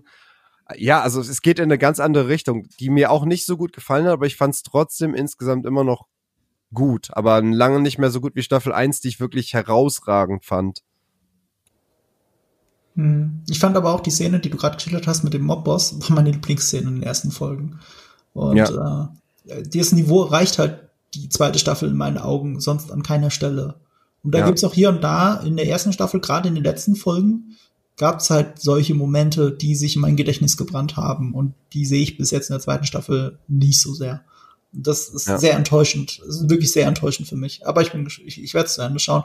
Und ich werde hoffentlich auch mal in diese Anime-Serie dann reinschauen. Also es gibt jetzt auch als, ähm, ist es eine Serie oder ein Kurzfilm? Ich glaube, es ist ein Kurzfilm, oder? Ähm, äh, ein an, Film, äh, ja. Ja, ein Film. Altered Carbon äh, Resleeved heißt der. Ja. als Anime auch auf Netflix, gerade erst erschienen. Hat aber so der irgendwie in die in die Handlung mit rein oder ist es einfach nur so ein okay jetzt gibt's so wie bei Animatrix so es ist eine Story aus der aus der gleichen Welt aber hat mit der Handlung der Staffel nichts zu tun. Es ist auch Kovac der Hauptcharakter. Ja, also ja, ich, ich glaube es ist eher so eine Origin Story. Ja es sieht es wirkt wie ein Spin-off Prequel sagen wir es okay. so. aber sehr sehenswert. Also im Anime ja. vielleicht gefällt es dir als Anime besser und als Anime ist es natürlich dann auch von anderen Leuten äh, halt Vor allem in der gleichen Welt. Es ist Schaut auch sehr sehr aufwendig gestylt, ne? Also es ist halt mhm. nicht so Zeichentrick in dem Sinne, sondern es sieht schon äh, ja sehr CGI auch mit mit drin aus. Also ist schon aufwendiger animiert als das, was ich zumindest von von vielen Anime kenne. Ja, aber wo wir von vielen Anime reden. Ich habe äh, gestern zum Beispiel zum ersten Mal Chihiros Reise ins Zauberland gesehen und war bezaubert, ich vorgestern. geil das animiert ist. Wie nee, hammergeil der Film animiert ist. Ich ja. dachte aber auch, er ist älter als 2001. Ich wusste nicht, dass er von 2001 ist. Ich dachte, der ist älter, 90er Jahre. Und dann sagen sie äh, innerhalb der ersten 20 Minuten, ja, äh, das und das haben sie in den 90ern errichtet. Und dann dachte ich, Moment mal, wann ist das entstanden? Aber ist egal, es ist großartig animiert. Ja, lass uns doch dann auf die Ghibli, auf die Ghibli-Filme äh, gleich mal zu sprechen kommen. Ähm, aber Fabian macht doch noch mal so eine kurze Einleitung, was da jetzt überhaupt genau passiert ist und warum wir darüber reden. Genau, wir reden darüber, weil das eine der Nachrichten für Anime-Fans war in der letzten Zeit. Netflix hieft 21 Filme von Studio Ghibli in sein Programm und anders als üblich sind die Filme aber nicht alle auf einmal hochgeladen worden, sondern in drei Wellen. Die ersten sechs Filme sind bereits online gewesen ab Februar. Äh, dann gab es eine zweite Welle ab 1. März und jetzt dann ab dem 1. April sind, werden dann die restlichen Filme hochgeladen. Einen kleinen Wermutstropfen gibt's allerdings, äh, den wohl besten Studio Ghibli-Film, den ich auch nicht gesehen habe, den wird es leider nicht geben, nämlich die, äh, die letzten Glühwürmchen. Den gibt es nicht, aber trotzdem 21 Filme von Studio Ghibli ist eine ganze Menge. Ähm, wir verlosen zweimal sechs Studio Ghibli-Filme, so handpicked von, von mir die, die essentiellen äh, zur Verfügung gestellt wurden uns die Blu-rays von Leonine Anime. Wenn ihr mitmachen wollt, dann geht einfach auf YouTube auf unsere Community-Seite und schreibt dort einen Kommentar unter den entsprechenden Post. Da findet ihr dann auch die Teilnahmebedingungen. Sag nochmal den Link am besten für die Podcast-Hörer. Äh, Wie meinst du? YouTube.com slash gigatvmac und dann äh, es genau. gibt einen Community-Tab den könnt ihr anklicken und dann äh, seht ihr den Post wahrscheinlich. Genau. Genau.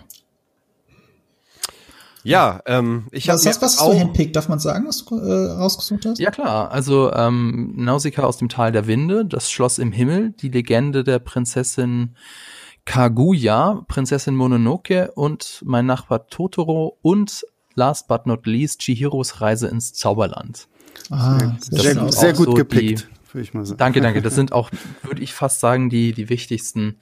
Und mindestens ein aus diesen, äh, aus dieser Auswahl muss man auch mal gesehen haben, auch als Nicht-Anime-Fan. Vor allen Dingen, dabei ist das Interessante, ja, dass Nausicaa aus dem Tal der Winde überhaupt kein Ghibli-Film ist, weil der Film genau, ist ja 1984 entstanden, basierend auf Hayao Miyazakis Manga, den ich übrigens sehr empfehlen kann, weil wer Nausicaa kennt, ähm, und ich weiß nicht, vielleicht ging das nur mir so, weil ich halt den Manga damals schon kannte.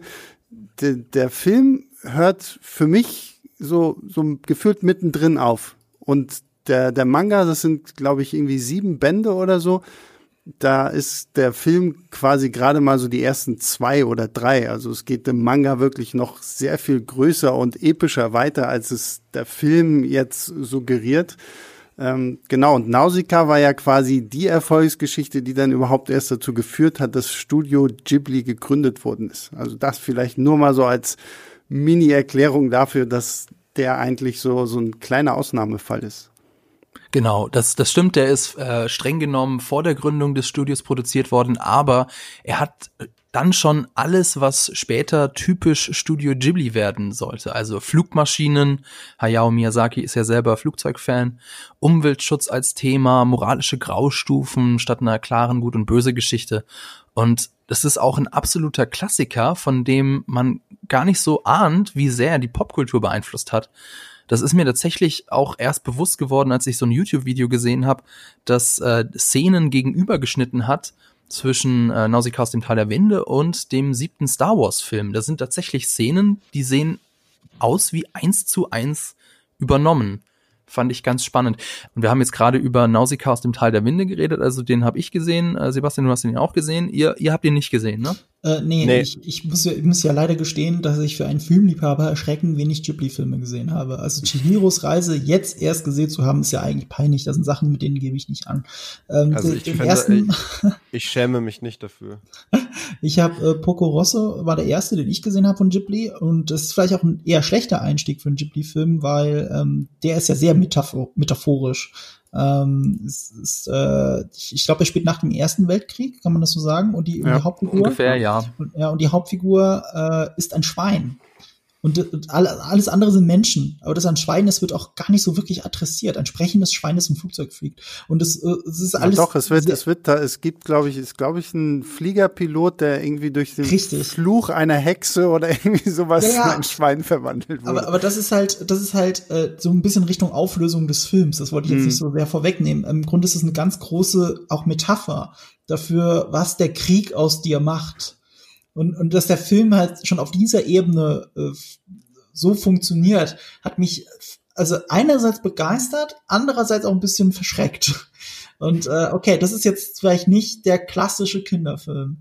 Und äh, das ist tatsächlich ein bisschen seltsam, ja. ja. Weil, Entschuldigung, ja. um da mal kurz reinzugrätschen, ähm, weil es ist auf der einen Seite so sehr, sehr Slapstick-mäßig. Mhm. Also ähm, zum Beispiel die Luftkämpfe oder so, das ist jetzt eher sowas so inszeniert, wie man das von Captain Baloo und seine tollkühne Crew kennt. Ja, richtig, genau also das, das jetzt, bringt sie auch. Genau, auf der anderen Seite ist es aber eine sehr äh, tragische Geschichte, wie wir das gerade schon angerissen haben. Und es geht auch so ein bisschen in die Richtung von Casablanca. Mhm. Und das ist äh, eine ganz wilde Mischung, die auch, glaube ich, nicht für jeden funktioniert. Insofern insofern ist es ja toll, dass es für dich funktioniert hat. Es hat, es hat so ein bisschen Rahmen funktioniert. Also ich war äh, fasziniert davon, aber jetzt nicht restlos begeistert.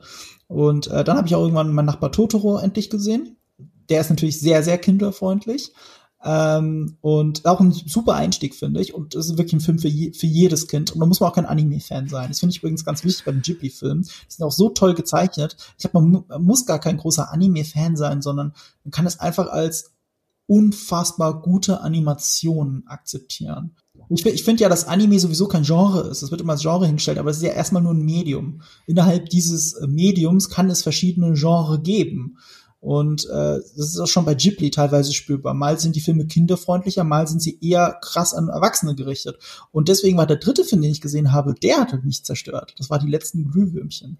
Und bei die letzten Glühwürmchen würde ich sogar so weit gehen zu sagen, das ist einer der besten Kriegsfilme, die es überhaupt gibt, ohne den Krieg zu zeigen. Ja. Es, es geht ja nicht um den Krieg direkt, sondern das, was der Krieg mit der Gesellschaft und den Menschen macht, die den Krieg ja auch nur aus der Ferne wahrnehmen oder dass der Krieg auch verloren oder gewonnen wurde und was das mit der Gesellschaft macht, wie, wie sie miteinander umgehen. Ich finde sogar gerade jetzt, wenn ich jetzt aus dem Fenster schaue, wegen der Coronavirus-Pandemie, wenn ich da jetzt aus dem Fenster schaue, fühle ich mich an vielen Stellen oder auch gerade im Supermarkt daran erinnert, was mir die letzten Glühwürmchen über die direkte Nachkriegszeit bei den Japanern erzählt hat. Das Interessante ist ja auch, aktuell. ja, das Interessante ist ja auch, dass, weil du ja schon angesprochen hast, einige Filme sind halt eher für Kinder, andere eher nicht. Das ist ja bei den Ghibli-Filmen immer so, so diese Gratwanderung, weil ich glaube, viele sehen, oh, das ist alles so süß animiert, ist immer was für Kinder, ist halt Bullshit so, ne? Also die letzten Glühwürmchen würde ich um Gottes Willen nie irgendeinem Kind zeigen, was nicht damit klarkommen. Ah. Aber das Interessante ist ja, dass mein Nachbar Totoro und die letzten Glühwürmchen bei ihrer Veröffentlichung damals in Japan als Double Feature gezeigt worden sind. Ich weiß zwar nicht, welchen Film sie zuerst gezeigt haben, aber ich, ich kann, egal wie die Reihenfolge ist, ich glaube, es kann irgendwie nur verstörend sein. Ja, das passt ja nicht zusammen. Äh, die Idee war, man ist davon ausgegangen, dass die letzten Glühwürmchen ein Riesenerfolg wird. Mhm. Aber sie haben selber nicht geglaubt, dass mein Nachbar Totoro ein Erfolg werden könnte. Deswegen haben sie okay. es als Double Feature gezeigt, in der Hoffnung, dass die letzten Glühwürmchen die Leute anlockt. Und im mhm. Nachhinein ist es aber so, dass mein Nachbar Totoro zum Aushängeschild des gesamten Studios ja. wurde, in das Logo integriert, oder er ist das Logo Totoro. Genau, ja. Und, äh, und die letzten Glühwürmchen ist eher ein, ein Geheimtipp, der jetzt leider auch nicht auf Netflix läuft, mhm. aber ich glaube, einer der traurigsten Filme, die ich je gesehen habe. Und ich will es übrigens Absolut, anders sagen als ja. du. Ich finde, klar, für, für das kleinste Kind würde ich, dem würde ich den Film jetzt nicht zeigen. Aber ich finde, das ist ein perfekter Film, um ihn zum Beispiel in der Schule zu zeigen. Also man muss da ja eh sehr viel auch über den Zweiten Weltkrieg gucken. Also auch Filme wie Schindlers Liste und so weiter. Das macht ja auch total Sinn. Also will ich jetzt gar nicht abstreiten. Aber ich finde, in diese Reihe gehört auch die letzten Glühwürmchen oder Grave of the Fireflies, wie auf Absolut, Englisch heißt. Ja. ja, und ich meine, mit, mit den beiden Filmen Totoro und äh, die letzten Glühwürmchen haben wir eigentlich auch so die Aushängeschilder von Studio Ghibli. Der eine von Hayao Miyazaki und der andere von Isao Takahata. Ähm, wo Miyazaki ja der am Ende doch der viel berühmtere von beiden auch geworden ist. Ne? Ja, aber ja, der, den der Takahata, den den hat man gar nicht so auf dem Schirm, aber dabei sind das die beiden kreativen Köpfe des Studios. Ähm, es ist deswegen auch so tatsächlich, dass ich mich extra für, äh, für jetzt diesen Pick die Legende der Prinzessin Kaguya entschieden habe, weil das eben ein Film von Isao Takahata war. Das ist sogar sein Und letzter es ist, gewesen. Es ist ja. auch sein letzter. Der, der Isao Takahata, der ist 2018 gestorben, während äh, My, äh, Gott Hayao Miyazaki jetzt auch immer noch mit 79 Jahren immer noch an Zeichentrickfilmen mitarbeitet, wo er ja schon öfters angekündigt hatte, in den Ruhestand zu gehen. ähm, bei Mein Nachbar Totoro ist es auch tatsächlich ähm, da kann man auch noch mal sagen, wie wunder wunderschön diese Filme einfach sind. Ja. Ich kann gar nicht genau sagen, woran das woran das jetzt wirklich liegt. Das sind die die Farben sind so ausdrucksstark. Es ist du möchtest dir quasi jede Szene irgendwie ausdrucken und und an die Wand hängen. Mhm. Es ist auch die Animation ähm, also selbst die, die, die absoluten Meister von Disney, die Animationskünstler von Disney, die staunen immer noch über die, die ganzen kleinen äh, Aspekte der menschlichen Bewegungen, die da drin stecken. Also wenn jetzt irgendwie eine Figur von A nach B läuft, dann steckt in der Bewegung so viel Charakter drin, äh, das könntest du mit mit einem ganzen Dialog gar nicht füllen. Das macht das das sieht man auch sehr schön in mein Nachbar Totoro, der ja tatsächlich und das ist auch sehr typisch Studio Ghibli. Äh, da da ist die Geschichte ist nicht wirklich wichtig, also oder nicht das, was so wirklich im Zentrum steht. Also worum geht's da? Äh, die beiden Mädchen, Satsuki und Mei, ziehen mit ihrem Vater aufs Land und die Mädchen machen da nach und nach Bekanntschaft mit winzigen Hausgeistern und eben mit Totoro. Das ist so eine Art Hüter des Waldes. Und das ist es auch mehr oder weniger. Und ähm, deswegen, das, das ist auch so ein bisschen so die Schwierigkeit von, von, von einigen Studio Ghibli-Filmen. Äh, wenn ich das richtig im Kopf habe, dann arbeitet nämlich Hayao Miyazaki nicht mit einem klassischen Drehbuch, sondern der lässt sich so von den Bildern durch die Geschichte, also hat natürlich schon im Kopf, wie die Geschichte ausgeht und so, aber er lässt sich eher von den Bildern führen. Mhm. Und deswegen sind die Studio Ghibli-Filme oder seine Studio Ghibli-Filme äh, bekannt dafür, dass sie eher, dass sie sich mehr um die Charaktere und mehr um die Welt drehen und weniger um die Geschichte. Ja, das stimmt. Das wusste ich gar nicht, aber das erklärt einiges. Das erklärt das ist sehr getragen einiges. auch von den Bildern, also auch visuell, verliert sich auch sehr in der Welt. Ich habe es jetzt gerade bei Chihiros Reise äh, ins Zauberland gesehen. Der Film könnte auch locker eine halbe Stunde kürzer sein für die Geschichte. Ja. Aber er verliert sich halt in dieser Welt. Und, äh, und das macht ja auch den Charme aus, dass, dass, dass er eben nicht das perfekte Hollywood-Drehbuch da hat anscheinend, sondern äh, also wo wirklich keine Szene zu viel ist. Gerade bei Animationsfilmen ist ja wegen dem hohen Aufwand und auch gerade bei den gezeichneten, sind die immer sehr perfekt getimed, damit man nicht eine Sekunde zu viel zeichnen muss. Und den Eindruck hat man bei den Ghibli-Filmen gar nicht. Nicht, dass sie nicht perfekt wären, sondern äh, dass sie sich die Zeit nehmen und dir Sachen zeigen und erzählen, ohne dass es jetzt direkt wichtig wäre. Ähm, ja, das ist ja gerade bei schön. Chihiro, wenn du den jetzt mal nimmst, so dieses Bade, das ist ja so eine Art Alice im Wunderland Story mit einem Badehaus der Götter und allein da kannst du ja gefühlt bei jedem zweiten Bild auf Pause drücken und es passieren, es werden Geschichten im Hintergrund erzählt, die einfach nur so passieren, die du beim ersten Mal gucken vielleicht gar nicht wahrnimmst und dann erst beim zweiten und beim dritten Mal. Also ich finde, das Tolle an diesem Film ist einfach, du kannst sie halt immer wieder gucken und du entdeckst auch einfach immer wieder neue Aspekte, also allein vom, vom, vom grafischen, vom optischen her. Und das ist ja, wirklich. Also da muss ich halt auch sagen, als jemand, der wirklich ähm, so gut wie keine Anime-Filme gesehen hat, also ich glaube, auf der, der Stand, auf dem ich so bin, was Anime anbelangt, bis auf ein paar Ausnahmen, sind halt so die, die äh, TV-Serien, die man damals irgendwie auf RTL 2 gesehen hat, so Pokémon, Digimon und so.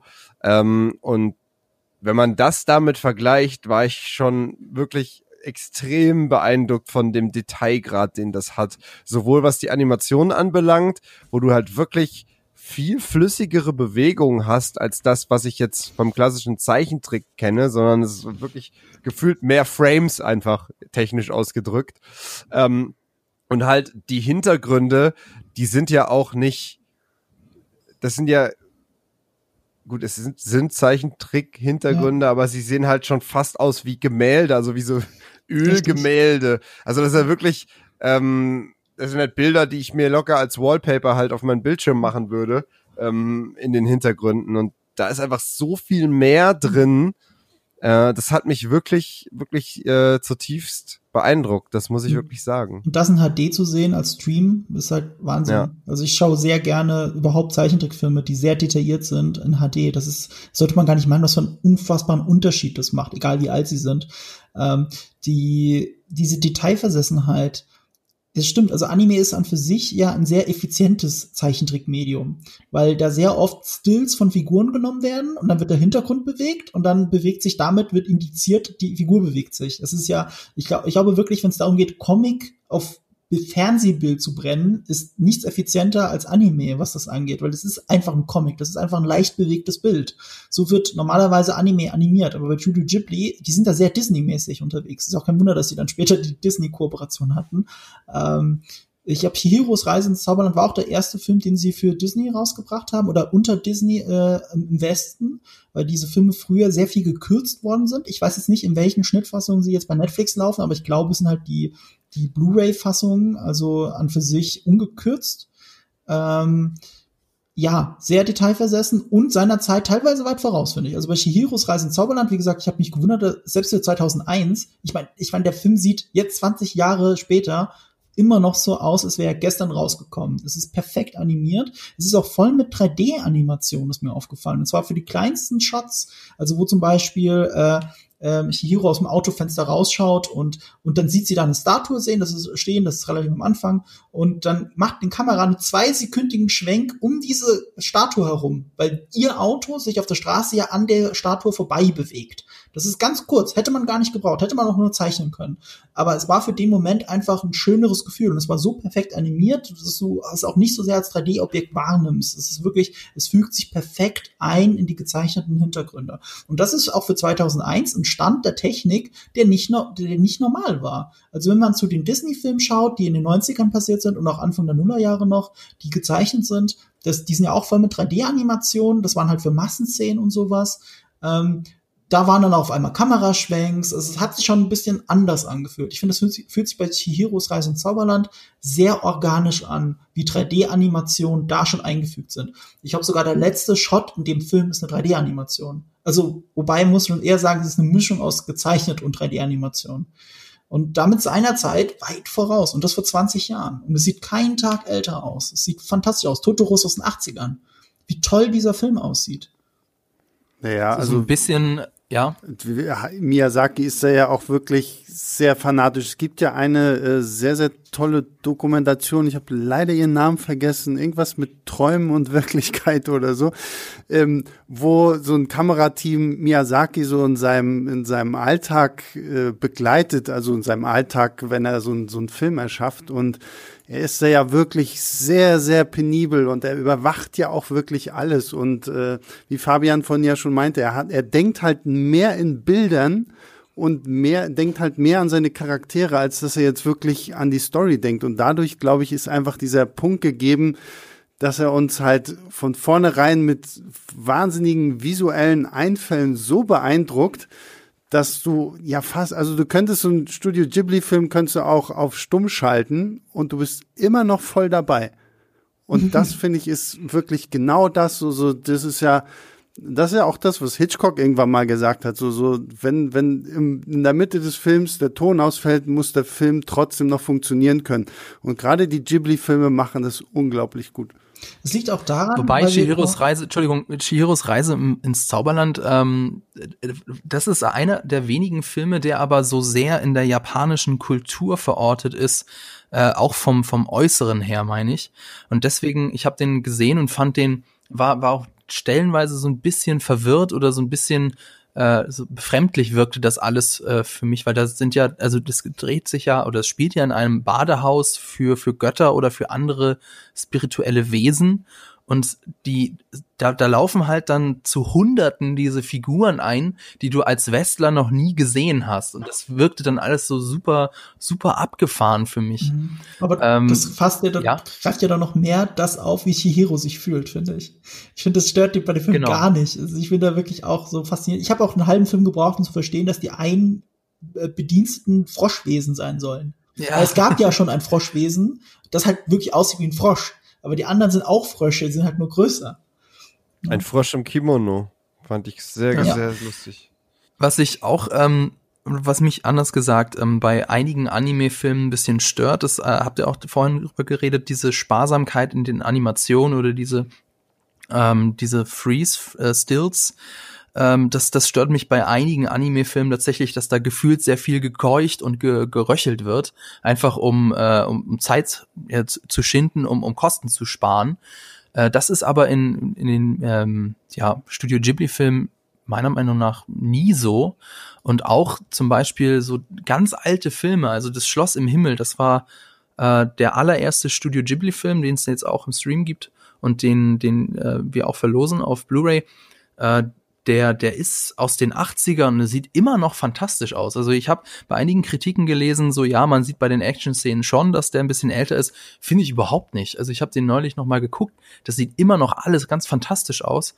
Und ich fand es auch da wieder beeindruckend, wie sehr äh, diese Studio Ghibli-Filme eben die Popkultur äh, beeinflusst haben, auch wenn man das nicht immer merkt. Zum Beispiel ähm, also mein, eines meiner absoluten Lieblingsvideospiele ist ja Secret of Mana für Super Nintendo. Mhm. Und das ist mir damals gar nicht aufgefallen, aber die haben sich bei einigen Aspekten ganz schön krass an das Schloss im Himmel orientiert.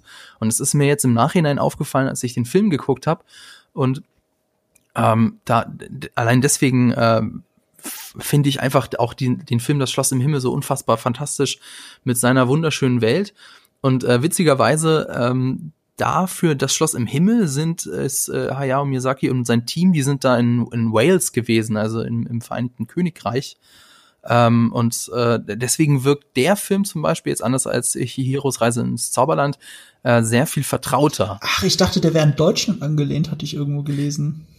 Nee, das, was du meinst, ist wahrscheinlich Kikis kleiner Lieferservice. Das kann auch sein. Der, der spielt tatsächlich in einem idealisierten Europa wie es ausgesehen hätte, wenn es den Zweiten und den Ersten Weltkrieg nie gegeben hätte. Aha. So wird das immer beschrieben. Äh, ist auch ein, auch ein sehr, sehr schöner Film für einen faulen Sonntagnachmittag. Das Schöne ist ja, wenn du jetzt gerade das Schloss im Himmel ansprichst, das, was ich damals witzig fand, ich habe Prinzessin Mononoke war mein erster äh, Ghibli-Film, weil der ja auch das erste Mal als einer der wenigen Animes auch einen Kinostart hatte.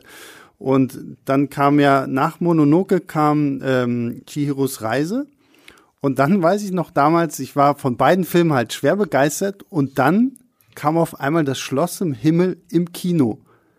Und ich dachte noch so, oh wow, die sind ja richtig schnell so, weil 2001 war irgendwie Chihiros Reise und dann kam auf einmal das Schloss im Himmel und ich natürlich ins Kino gerannt, habe diesen Film geguckt und gedacht, so, boah, wow, super toll. Und ich habe halt, weil du sagtest, wie, wie zeitlos dieser Film ist, ich habe halt wirklich erst im Nachhinein gecheckt, dass dieser Film halt irgendwie aus den 80er Jahren kommt und sie ihn einfach aufgrund der wachsenden Popularität dieser Filme den jetzt nochmal neu released hatten, um ihn dann irgendwie, ich weiß nicht, irgendwie Anfang der 2000er halt nochmal ins Kino gebracht haben. Und äh, das war das war schon toll, weil damit finde ich hattest du echt auch so so mit mit Mononoke, Shihiro und ähm, das Schloss im Himmel hattest du so diese so so, so eine schöne Dreieinigkeit von dem, was finde ich Miyazaki ausmacht, weil das Schloss im Himmel ist so diese ganze Liebe zum Fliegen, zu, zu, zur Luftfahrt und Prinzessin Mononoke ist ja noch mehr so diese ganze Geschichte Mensch versus Natur. Was richtet der Mensch in der Natur an? Wie wehrt sich die Natur? Und Chihiro, finde ich, ist ja so die, die, die Ansammlung von allem, was Miyazaki irgendwie ausmacht und groß macht.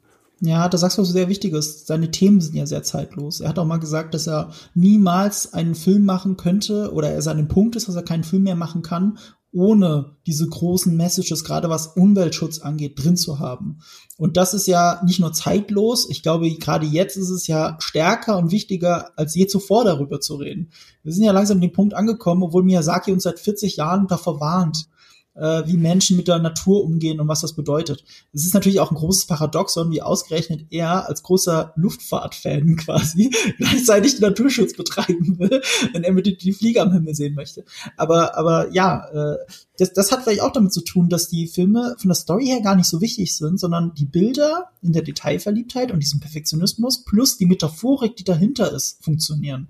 Also jetzt gerade bei Chihiros Reise, ich habe die jetzt gerade gesehen, habe hab, hab mich an dieser Welt äh, verloren und habe dann erst auch im Nachgang so beim Einschlafen so drüber nachgedacht, was äh, was denn eigentlich auch metaphorisch mir da alles erzählt wurde, wie viel dahinter steckt. Also jetzt nicht nur der Umweltschutz und und dass die Geister dahinter, äh, das ist auch mit den Geistern kollidiert, sondern überhaupt die ganze Symbolik. Sie muss immer wenn sie reporten will quasi zur, zu, zu der Hexe, muss sie erstmal den obersten Stock, der ganz weit oben ist, weil sie ganz oben, gesellschaftlich ganz oben steht, alles andere ist unter ihr. Und dass sich das Gold in Dreck verwandelt, weil Gold in Wirklichkeit Dreck wert ist. Unfassbar! Was da alles drinsteckt. Ich könnte den Film wahrscheinlich zehnmal gucken und würde zehnmal neue Erkenntnisse daraus ziehen. Das ist ja das, was ich meinte. Du kannst diese Filme halt wirklich so oft gucken. Und ich habe halt viele von diesen Filmen auch schon so oft geguckt, weil du findest halt auch immer was Neues. Und du lernst, finde ich, auch immer wieder was Neues aus diesem Film. Das ist ganz, ganz toll. Ja. Und viele der Metaphern funktionieren auch sehr gut für Kinder. Also es ja. ist nicht nur schön anzusehen. Wenn die Kinder sehen, wie die wie die gierigen Eltern sich vollfressen und zu Schweinen verwandeln. Das ist eine Metaphorik, die funktioniert ja für jeden. Da muss ich nicht tief reingehen. Äh, und es sagt gleichzeitig mehr aus, als dass es einfach nur witzig wäre. Es ist ja schockierend geradezu in dem Moment. Ja. Und was ich halt schön finde an diesem Miyazaki-Film, ist, ist, er hat diese Botschaft, aber er steht jetzt nicht so da immer die ganze Zeit so, ah, du bist böse, du bist schlecht, du böser Zuschauer oder irgendwie sowas, sondern es, es ist halt trotzdem immer noch Teil der Geschichte und du, du, du wirst belehrt, ohne dass der Film belehrend ist, finde ich. Und das ist so auch so ein Punkt, wo ich mir immer sage, so genau so finde ich sollte das sein, weil am Ende ist es immer noch ein Unterhaltungsfilm und ich will ja jetzt nicht ständig auf den, auf den Finger bekommen, so du machst die und die Sachen sind böse und schlecht, sondern äh, wie gesagt, er ist belehrend ohne belehrend zu sein. Und was du eben auch gesagt hast, er hat, äh, also es ist nicht mit in, in dem, in, in, hä? Entschuldigung, in diesem typischen Disney böse, böse genau, und gut Schema. Ja. Also dieses ganz klassische Schwarz-Weiß, was wenig Graustufen zulässt, das ist überhaupt nicht so bei Studio Ghibli. Zum Beispiel bei Prinzessin Mononoke. Das ist ja, haben wir vorhin auch drüber gesprochen, ein Film über, ja, einen Krieg zwischen Tiergöttern und den Menschen.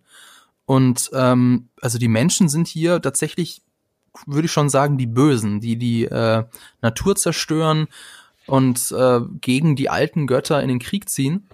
Aber sie werden ähm, ja sehr nahbar dargestellt. Natürlich die Anführerin der Menschen, die hat äh, vollkommen nachvollziehbare Motive. Die ist jetzt keine äh, Karikatur, die ist, die ist kein klassischer Bösewicht. Sie steht eben nur auf der anderen Seite. Und eben das finde ich auch besonders spannend von an, an den Studio Ghibli-Filmen, jetzt im Gegensatz zu Disney dass sie äh, fast immer ohne wirklich jemanden auskommen, der ein, ein Bösewicht, ein klassischer Bösewicht. Gerade, gerade wenn du Prinzessin Mononoke und die, die Chefin da von dieser Eisenhüttenstadt da irgendwie ansprichst, sie wird ja trotzdem auch als, als gute Chefin dargestellt. Also alle ihre Arbeiter, für die sie verantwortlich ist, die vergöttern sie ja quasi, weil sie denen halt eine Lebensgrundlage gibt. Also und sie ist halt nicht einfach, wie du schon sagst, sie ist halt nicht einfach nur böse um böse zu sein, so, ne, sondern sie hat, es gibt einen Grund dahinter, warum sie so handelt, wie sie handelt und dass sie dann natürlich in mhm. den Konflikt gerät mit den Göttern des Waldes, unter denen es ja dann auch noch verschiedene, wieder verschiedene Gruppierungen gibt, die einen, die schon einsehen, dass man sich irgendwie mit den Menschen ähm, verständigen muss und die anderen, die da halt so komplett dagegen sind und das ist unglaublich. Deswegen Prinzessin Mononoke ist für mich, finde ich, auch immer noch so, ist einer meiner absoluten Lieblings-Ghibli-Filme, weil der ist ist auch noch mal ein bisschen härter und düsterer, finde ich, als so vieles, was. Der ist äh, richtig blutig und brutal. Ja, ja, also für, für einen Anime. Ich weiß, der ist damals, glaube ich, als ich ihn im Kino gesehen habe, da hatte eine FSK 12 oder so. Und ich meine, da werden ja echt Körperteile abgehackt und was weiß ich nicht alles. Also der war wirklich schon, der ist wirklich schon ganz schön heftig. Für mich als Anime, äh, als Videospielfan und vielleicht auch Julius würde aber interessieren, was hältst du denn dann von ähm, äh, Nino Kuni? Ist das nicht auch eine Ko äh, Kooperation zwischen äh, Sony und ähm, Genau, ja, ja, das ist das Ghibli ja, Ghibli hat ja da fleißig mitgearbeitet und die ganzen Animationen und so, das ist ja alles von denen. Also finde ich toll kann ich nur so salopp und einfach sagen. Äh, ich finde, ich, ja, vor allem ich finde es halt toll, dass sich Studio Ghibli auf sowas einlässt und dass sie da halt trotzdem so dieses ähm, so sich selbst halt auch treu bleiben und nicht sagen, okay, weil es jetzt irgendwie so ein anderes Medium ist, für das wir jetzt arbeiten, verändern wir uns da irgendwie, sondern bleiben sich halt auch in, selbst bei diesem Spiel treu. Aber was, um jetzt auch mal ein bisschen kritischer zu sein, also ähm, dadurch, dass sie äh, sich eben abseits der ausgetretenen Pfade bewegen, dass es eben keinen typischen Bösewicht gibt, dass sie keinen Fokus auf die Story haben. Ähm, es gibt ja diese, diese Klischees, diese Stereotypen gibt es ja nicht äh, ohne Grund. Also gerade bei Prinzessin Mononoke hatte ich das Gefühl, dass mich dieser Film stellenweise kalt gelassen hat. Eben dadurch, dass äh, der Hauptcharakter eine sehr distanzierte Blick auf seine Welt und auf, auf das Geschehen hat, dass wir nicht wirklich mittendrin sind, dass wir so eigentlich so beide Seiten nachvollziehen können. Ähm, das hatte bei mir persönlich dann jetzt den Effekt, dass ich dann auch sagt, okay, aber für wen soll ich, wem soll ich denn jetzt die Daumen drücken? Weil ich will eigentlich, dass keiner gewinnt. Ähm, das ist ja, muss nichts Schlechtes sein, aber das führte halt, ähm, bei mir hatte das den Effekt, als ich den Film angeguckt habe, dass ich dann ein auch sehr ambivalentes Verhältnis zu dem Film hatte, ein sehr distanziertes Verhältnis zu dem Film. Okay, das finde ich äh, krass, ich, weil das hatte ich gar nicht so. Ich fand es gerade interessant eigentlich, dass unser Hauptcharakter aus Mononoke ja wirklich so in diese Szenario reingeworfen wird und quasi ja wirklich so zwischen den äh, Fronten steht und gar nicht so selber gar nicht so richtig weiß, für wen soll er denn jetzt eigentlich sein, weil er kämpft ja wirklich irgendwie gefühlt für, für, für beide Parteien irgendwie und versucht da am Ende irgendwie als Sieger so hervorzukommen, dass beide was davon haben. Und gerade das fand ich bei dem Film eigentlich immer mega, mega spannend, dass dieser das, die Hauptfigur, die dir eigentlich präsentiert wird, gar nicht wirklich die Hauptfigur ist, weil sie eigentlich das ja. ganze, das ganze Szenario von Mononoke wäre, blöd gesagt, auch passiert, wenn wir nicht diesen Typen gehabt hätten, der jetzt loszieht, um diesen Fluch von sich zu, zu lösen. Weil dieser Krieg wäre sowieso zustande gekommen und er ihn quasi so als äußeren Beobachter zu haben, fand ich eigentlich immer sehr spannend. Also genau, kann man so und so sehen. Und mhm. das, ähm, vielleicht ist das auch so ein bisschen der Grund, warum, ähm, also das, was, was Studio Ghibli da macht, ist ja sehr finanziell aufwendig. Also nicht nur animationstechnisch äh, aufwendig, sondern auch sehr finanziell aufwendig. Und ähm, also Disney geht es ja so gut, jetzt Klammer auf, Corona-Krise ausgenommen, Klammer zu, aber Disney geht's ja so gut wie noch nie, während Studio Ghibli schon so ein bisschen überlegt, wie, wie machen wir das denn in Zukunft? Also ich meine, die Kosten steigen und steigen und jeder Film ist ein absolutes Risiko, weil wir nicht wirklich äh, vor, vorausahnen können, ob wir dadurch unsere Kosten einspielen können. Also die hatten ja auch mal äh, einen Produktionsstopp. Ähm, die haben sich tatsächlich zurückgezogen, haben, haben gesagt, okay, wie, wie machen wir das jetzt weiter? Ähm, Sie haben jetzt den Betrieb wieder aufgenommen, also es wird dann wohl, ich habe äh, mir das aufgeschrieben, es wird dann wohl im nächsten Jahr eventuell auch einen neuen Studio Ghibli-Film geben, aber wir sollten das nicht für selbstverständlich äh, halten. Also es kann auch gut sein, dass, dass, dass irgendwann Studio Ghibli sagt, okay, es lohnt sich alles nicht, oder dass sie vielleicht sogar pleite gehen. Ähm, und dann, das wäre sehr, sehr schade, weil dann zum Beispiel würden uns dann auch so Filme entgehen wie äh, Die Legende der Prinzessin Kaguya, den wollte ich noch vorstellen. Ähm, den habe ich auf unserer Liste und der ist auch äh, unter den Filmen, die ich da ausgewählt habe, dabei, weil das ist ein, eben ein Film von Isao Takahata. Das ist ja der, der zweite Mitgründer von, ähm, von Studio Ghibli. Das ist auch ganz interessant. Das basiert nämlich auf einer alten japanischen Erzählung. Ein Bambussammler entdeckt in einer Knospe ein Baby und sieht es mit seiner Frau groß, nicht ahnend, dass das kind, Findelkind Kaguya in Wirklichkeit die Tochter des Mondes ist. Und was so faszinierend, was so spannend ist an diesem Film ist, dass äh, der einen ganz besonderen Stil hat. Nämlich je älter Kaguya wird, desto detailreicher und genauer gezeichnet wird auch die Filmwelt. Also das ist am Anfang ist das alles so eher mehr skizzenhaft, als sie noch ein Baby das ist. Das ist ja geil. Und das wird und das wird, je älter sie wird, desto detailreicher wird es. Und das hat dann natürlich auch dementsprechend lange gedauert. Ich glaube, es hat acht Jahre gedauert, diesen Film zu produzieren. Und der, gerade, gerade der Stil, das ist, also, das fand ich auch, abgesehen davon, dass die Story natürlich auch toll ist, aber manche Bilder sind halt wirklich, als wenn die so mit, mit so einem dicken Pinsel einfach gemalt worden sind. Und es ist, also dieser Film ist wirklich gerade was so für Leute, die halt auch wirklich einfach mal was anderes vom Animationsstil her sehen wollen, unglaublich perfekt.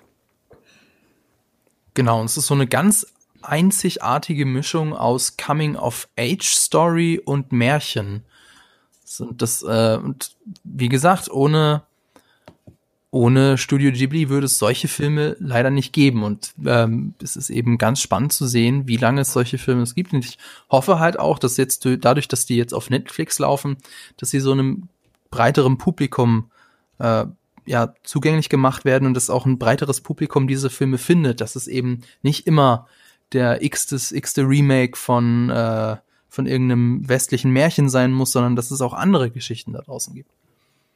Ja, absolut. Obwohl man ja auch sagen muss, dass wenn Studio Ghibli mal so ein bisschen versucht hat, von ihrem normalen abzuweichen, sie, sie haben ja auch mal so europäische Märchen verfilmt und sowas alles, dann waren sie immer nicht ganz so gut. Also ich finde zum Beispiel einer der furchtbarsten Studio Ghibli-Filme ist die Chroniken von Erdsee. Ein Film, den mhm. Hayao Miyazaki ursprünglich selbst machen wollte, dann aber aus Zeitgründen den an seinen Sohn abgegeben hat. Und, und das basiert halt auch auf irgendeiner richtig langen Fantasy-Reihe. Und äh, das war so ein Film, der war richtig, richtig schlecht. Also der war toll, zwar irgendwie immer noch toll animiert, aber die Geschichte war langweilig, die Charaktere waren langweilig. Und wenn man das Poster sieht, auf dem Poster wird dir ein großer Drache versprochen und den Drachen siehst du am Ende für zwei Minuten oder so. Alles. Also ich finde Studio Ghibli ist halt auch wirklich dann am besten, wenn sie so ihre wenn sie so ihre eigenen Themen und ihre eigenen Ideen äh, ausarbeiten und so was, weil zum Beispiel auch hier Ponyo, das große Abenteuer am Meer, das ist so ein bisschen Miyazakis Version von Ariel, so ein kleines Mädchen, was das, das Wasser kontrollieren kann und so ist ja auch so ein sehr ähm, umweltbewusster Film, nenne ich es mal. Ist das so. offensichtlich inspiriert oder äh, sagst du das nur, um das zu vergleichen? Es ist nur, um, um es so ein also ich habe mal gelesen, dass es so ein bisschen angelehnt ist tatsächlich an das Märchen von Hans Christian Andersen, die kleine Meerjungfrau aber mhm. es geht halt in eine komplett andere Richtung. Aber das ist halt ja. zum Beispiel auch wieder so ein einfach ein sehr, sehr süßer Kinderfilm. Also so, der, den würde ich mehr so in die Schiene packen wie Totoro. Ähm, der, der ist auch nicht so ganz beliebt, habe ich immer so das Gefühl bei einigen Ghibli-Fans, aber halt auch ist wieder was eigen, eher was eigeneres und äh, das macht wieder dann mehr Spaß auch. Marco, du warst ja auch traurig ja. Äh, darüber, dass ein bestimmter Film nicht vorhanden ist. Ja, das ist die ähm, letzten Glühwürmchen, habe ich auch gemeint. Das ist, äh, das, das tut mir ein bisschen weh. Andererseits, der Film hat mich ja wirklich emotional so zerstört. Will ich den überhaupt noch mal sehen? Genau, ist, die letzten Glühwürmchen. Kann ich mir das antun? Ja, das ist so die Art von Film, der ist so gut und aber auch so tief traurig und der zerstört dich halt, wie Marco schon sagt, den kannst du auch noch einmal gucken. Also da. Aber ich möchte ihn jetzt sehen. Ja, dann ich, dann musst du ihn dir, glaube ich, irgendwie auf DVD kaufen. also, also ähm, nee, weil der ist wirklich toll, aber der ist wirklich hart. Und da gebe ich Marco absolut recht. Das ist einer der besten Anti-Kriegsfilme überhaupt. Punkt. Ja. Ja, Wahnsinn. In welcher Reihenfolge würdet ihr, also wie rankt ihr denn so die Filme, die jetzt auf Netflix sind? Also ich habe jetzt nachgeholt Chihiros Reise ins Zauberland. Als nächstes möchte ich schauen das wandelnde Schloss.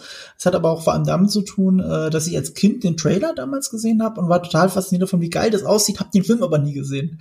Und jetzt kommt der halt, er ist jetzt noch nicht draußen, der kommt jetzt, äh, also Stand jetzt. Ab dem 1. April. Ab dem 1. Genau. April, genau. Ja. Dann werde ich mir anschauen, das wandelnde Schloss. Das ist auf meiner To-Do-Liste.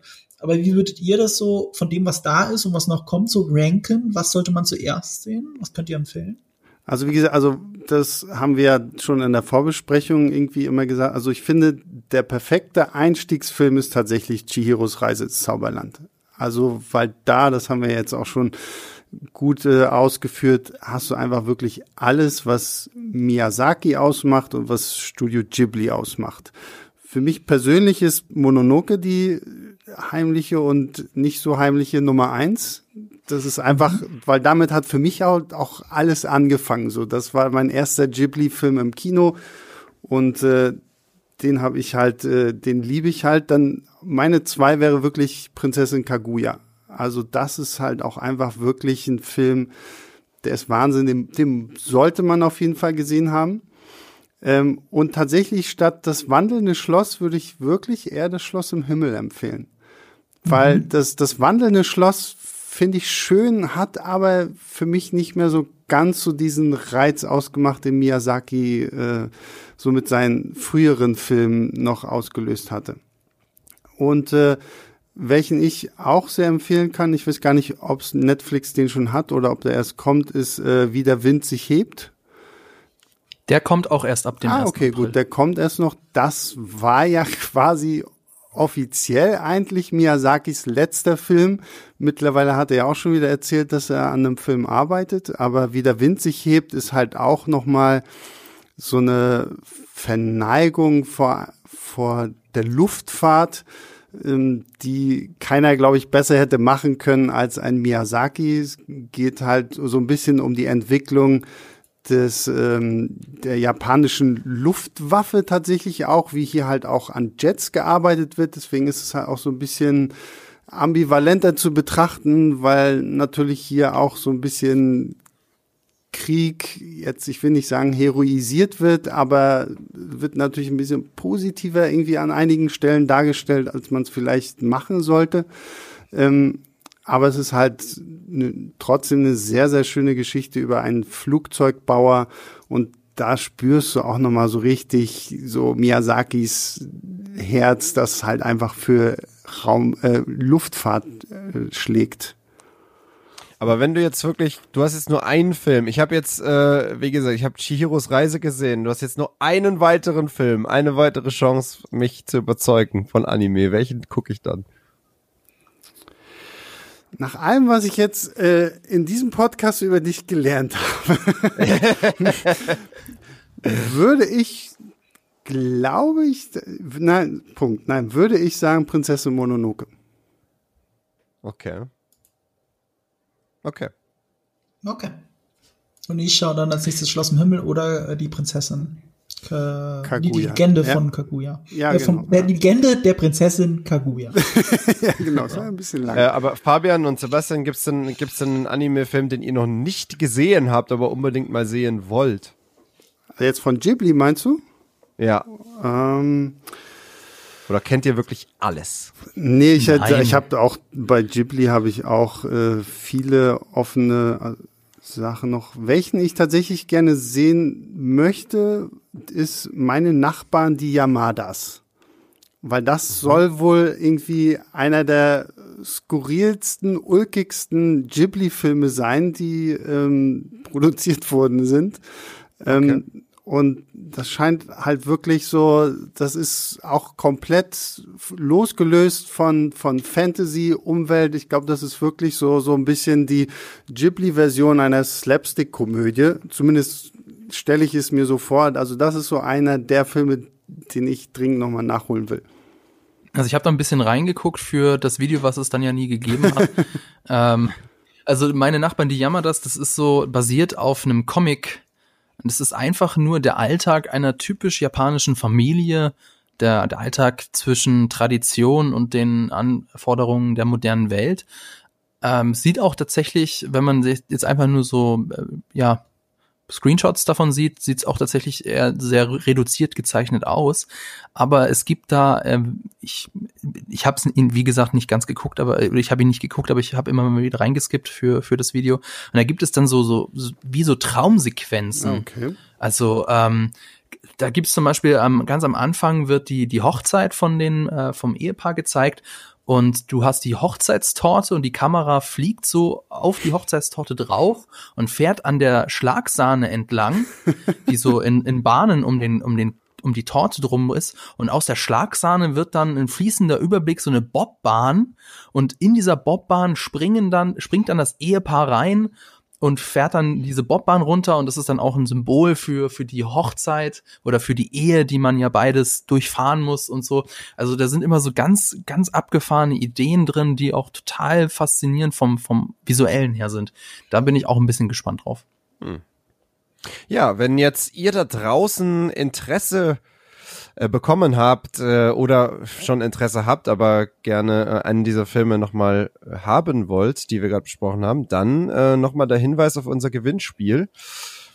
Ähm, genau, wir verlosen eben zweimal sechs der Studio Ghibli-Filme. Zur Verfügung gestellt wurden uns die Blu-rays von Leonine Anime.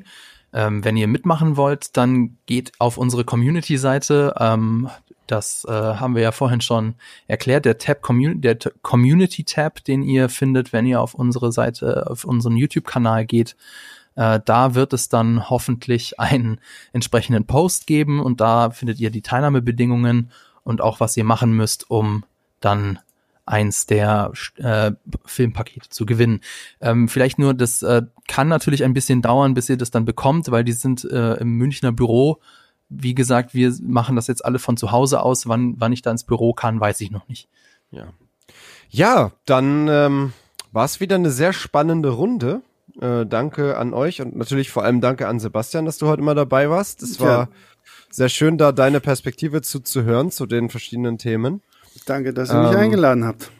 Ja, gerne, gerne mal wieder. Äh, Freue mich immer, wenn, wenn jemand da noch etwas anderen Wind reinbringt. Und äh, wer mehr von Sebastian hören will, äh, YouTube, Filmstarts oder wie heißt der äh, Podcast heißt Leinwand. Leinwandliebe, genau. Jetzt, jetzt ist zwar gerade nicht so viel mit Leinwandliebe, weil ins Kino können wir alle nicht mehr gehen, aber wir sind jetzt dazu übergegangen, halt über all die Filme auf Netflix und Co. zu sprechen, die gerade irgendwie so relevant sind. Ja, danke natürlich auch an alle Zuhörer heute äh, und natürlich auch an unsere Sponsoren von Vodafone. Ähm, wir sind sehr gespannt, wie wir uns das nächste Mal wiedersehen, in welcher Form. Ob das wieder nur virtuell ist, ob wir äh, einen Livestream zumindest machen können zu dem Podcast dazu. Ähm, das wird sich dann, denke ich mal, zeigen. Das werden wir dann natürlich äh, äh, dementsprechend ankündigen. Ähm, für heute würde ich sagen, sind wir durch, oder? Ja. Ja, Klingt gut. Ja. ja. Dann, ähm, ja, viel Spaß mit all dem Kram auf Netflix. Bleibt zu Hause, schaut ganz viel und äh, bis zum nächsten Mal. Ciao. Bleibt gesund. Ciao. Ciao. Bleibt Ciao. gesund. Die Quadrataugen ist ein Podcast, der im Auftrag von Vodafone von Webedia GmbH produziert wird. Die Moderatoren sind der fabelhafte Fabian Behrens, der maximal informierte Marco Risch und der für immer jugendliche Julius Busch. Regie Maximilian Prenger und Raphael Selzer, Produktion Laura Samide. Und wenn ihr jetzt noch nicht genug habt, dann schaut auf unserem YouTube-Kanal GigaTV Mag vorbei oder auf unserer Webseite. Links findet ihr in den Show Notes.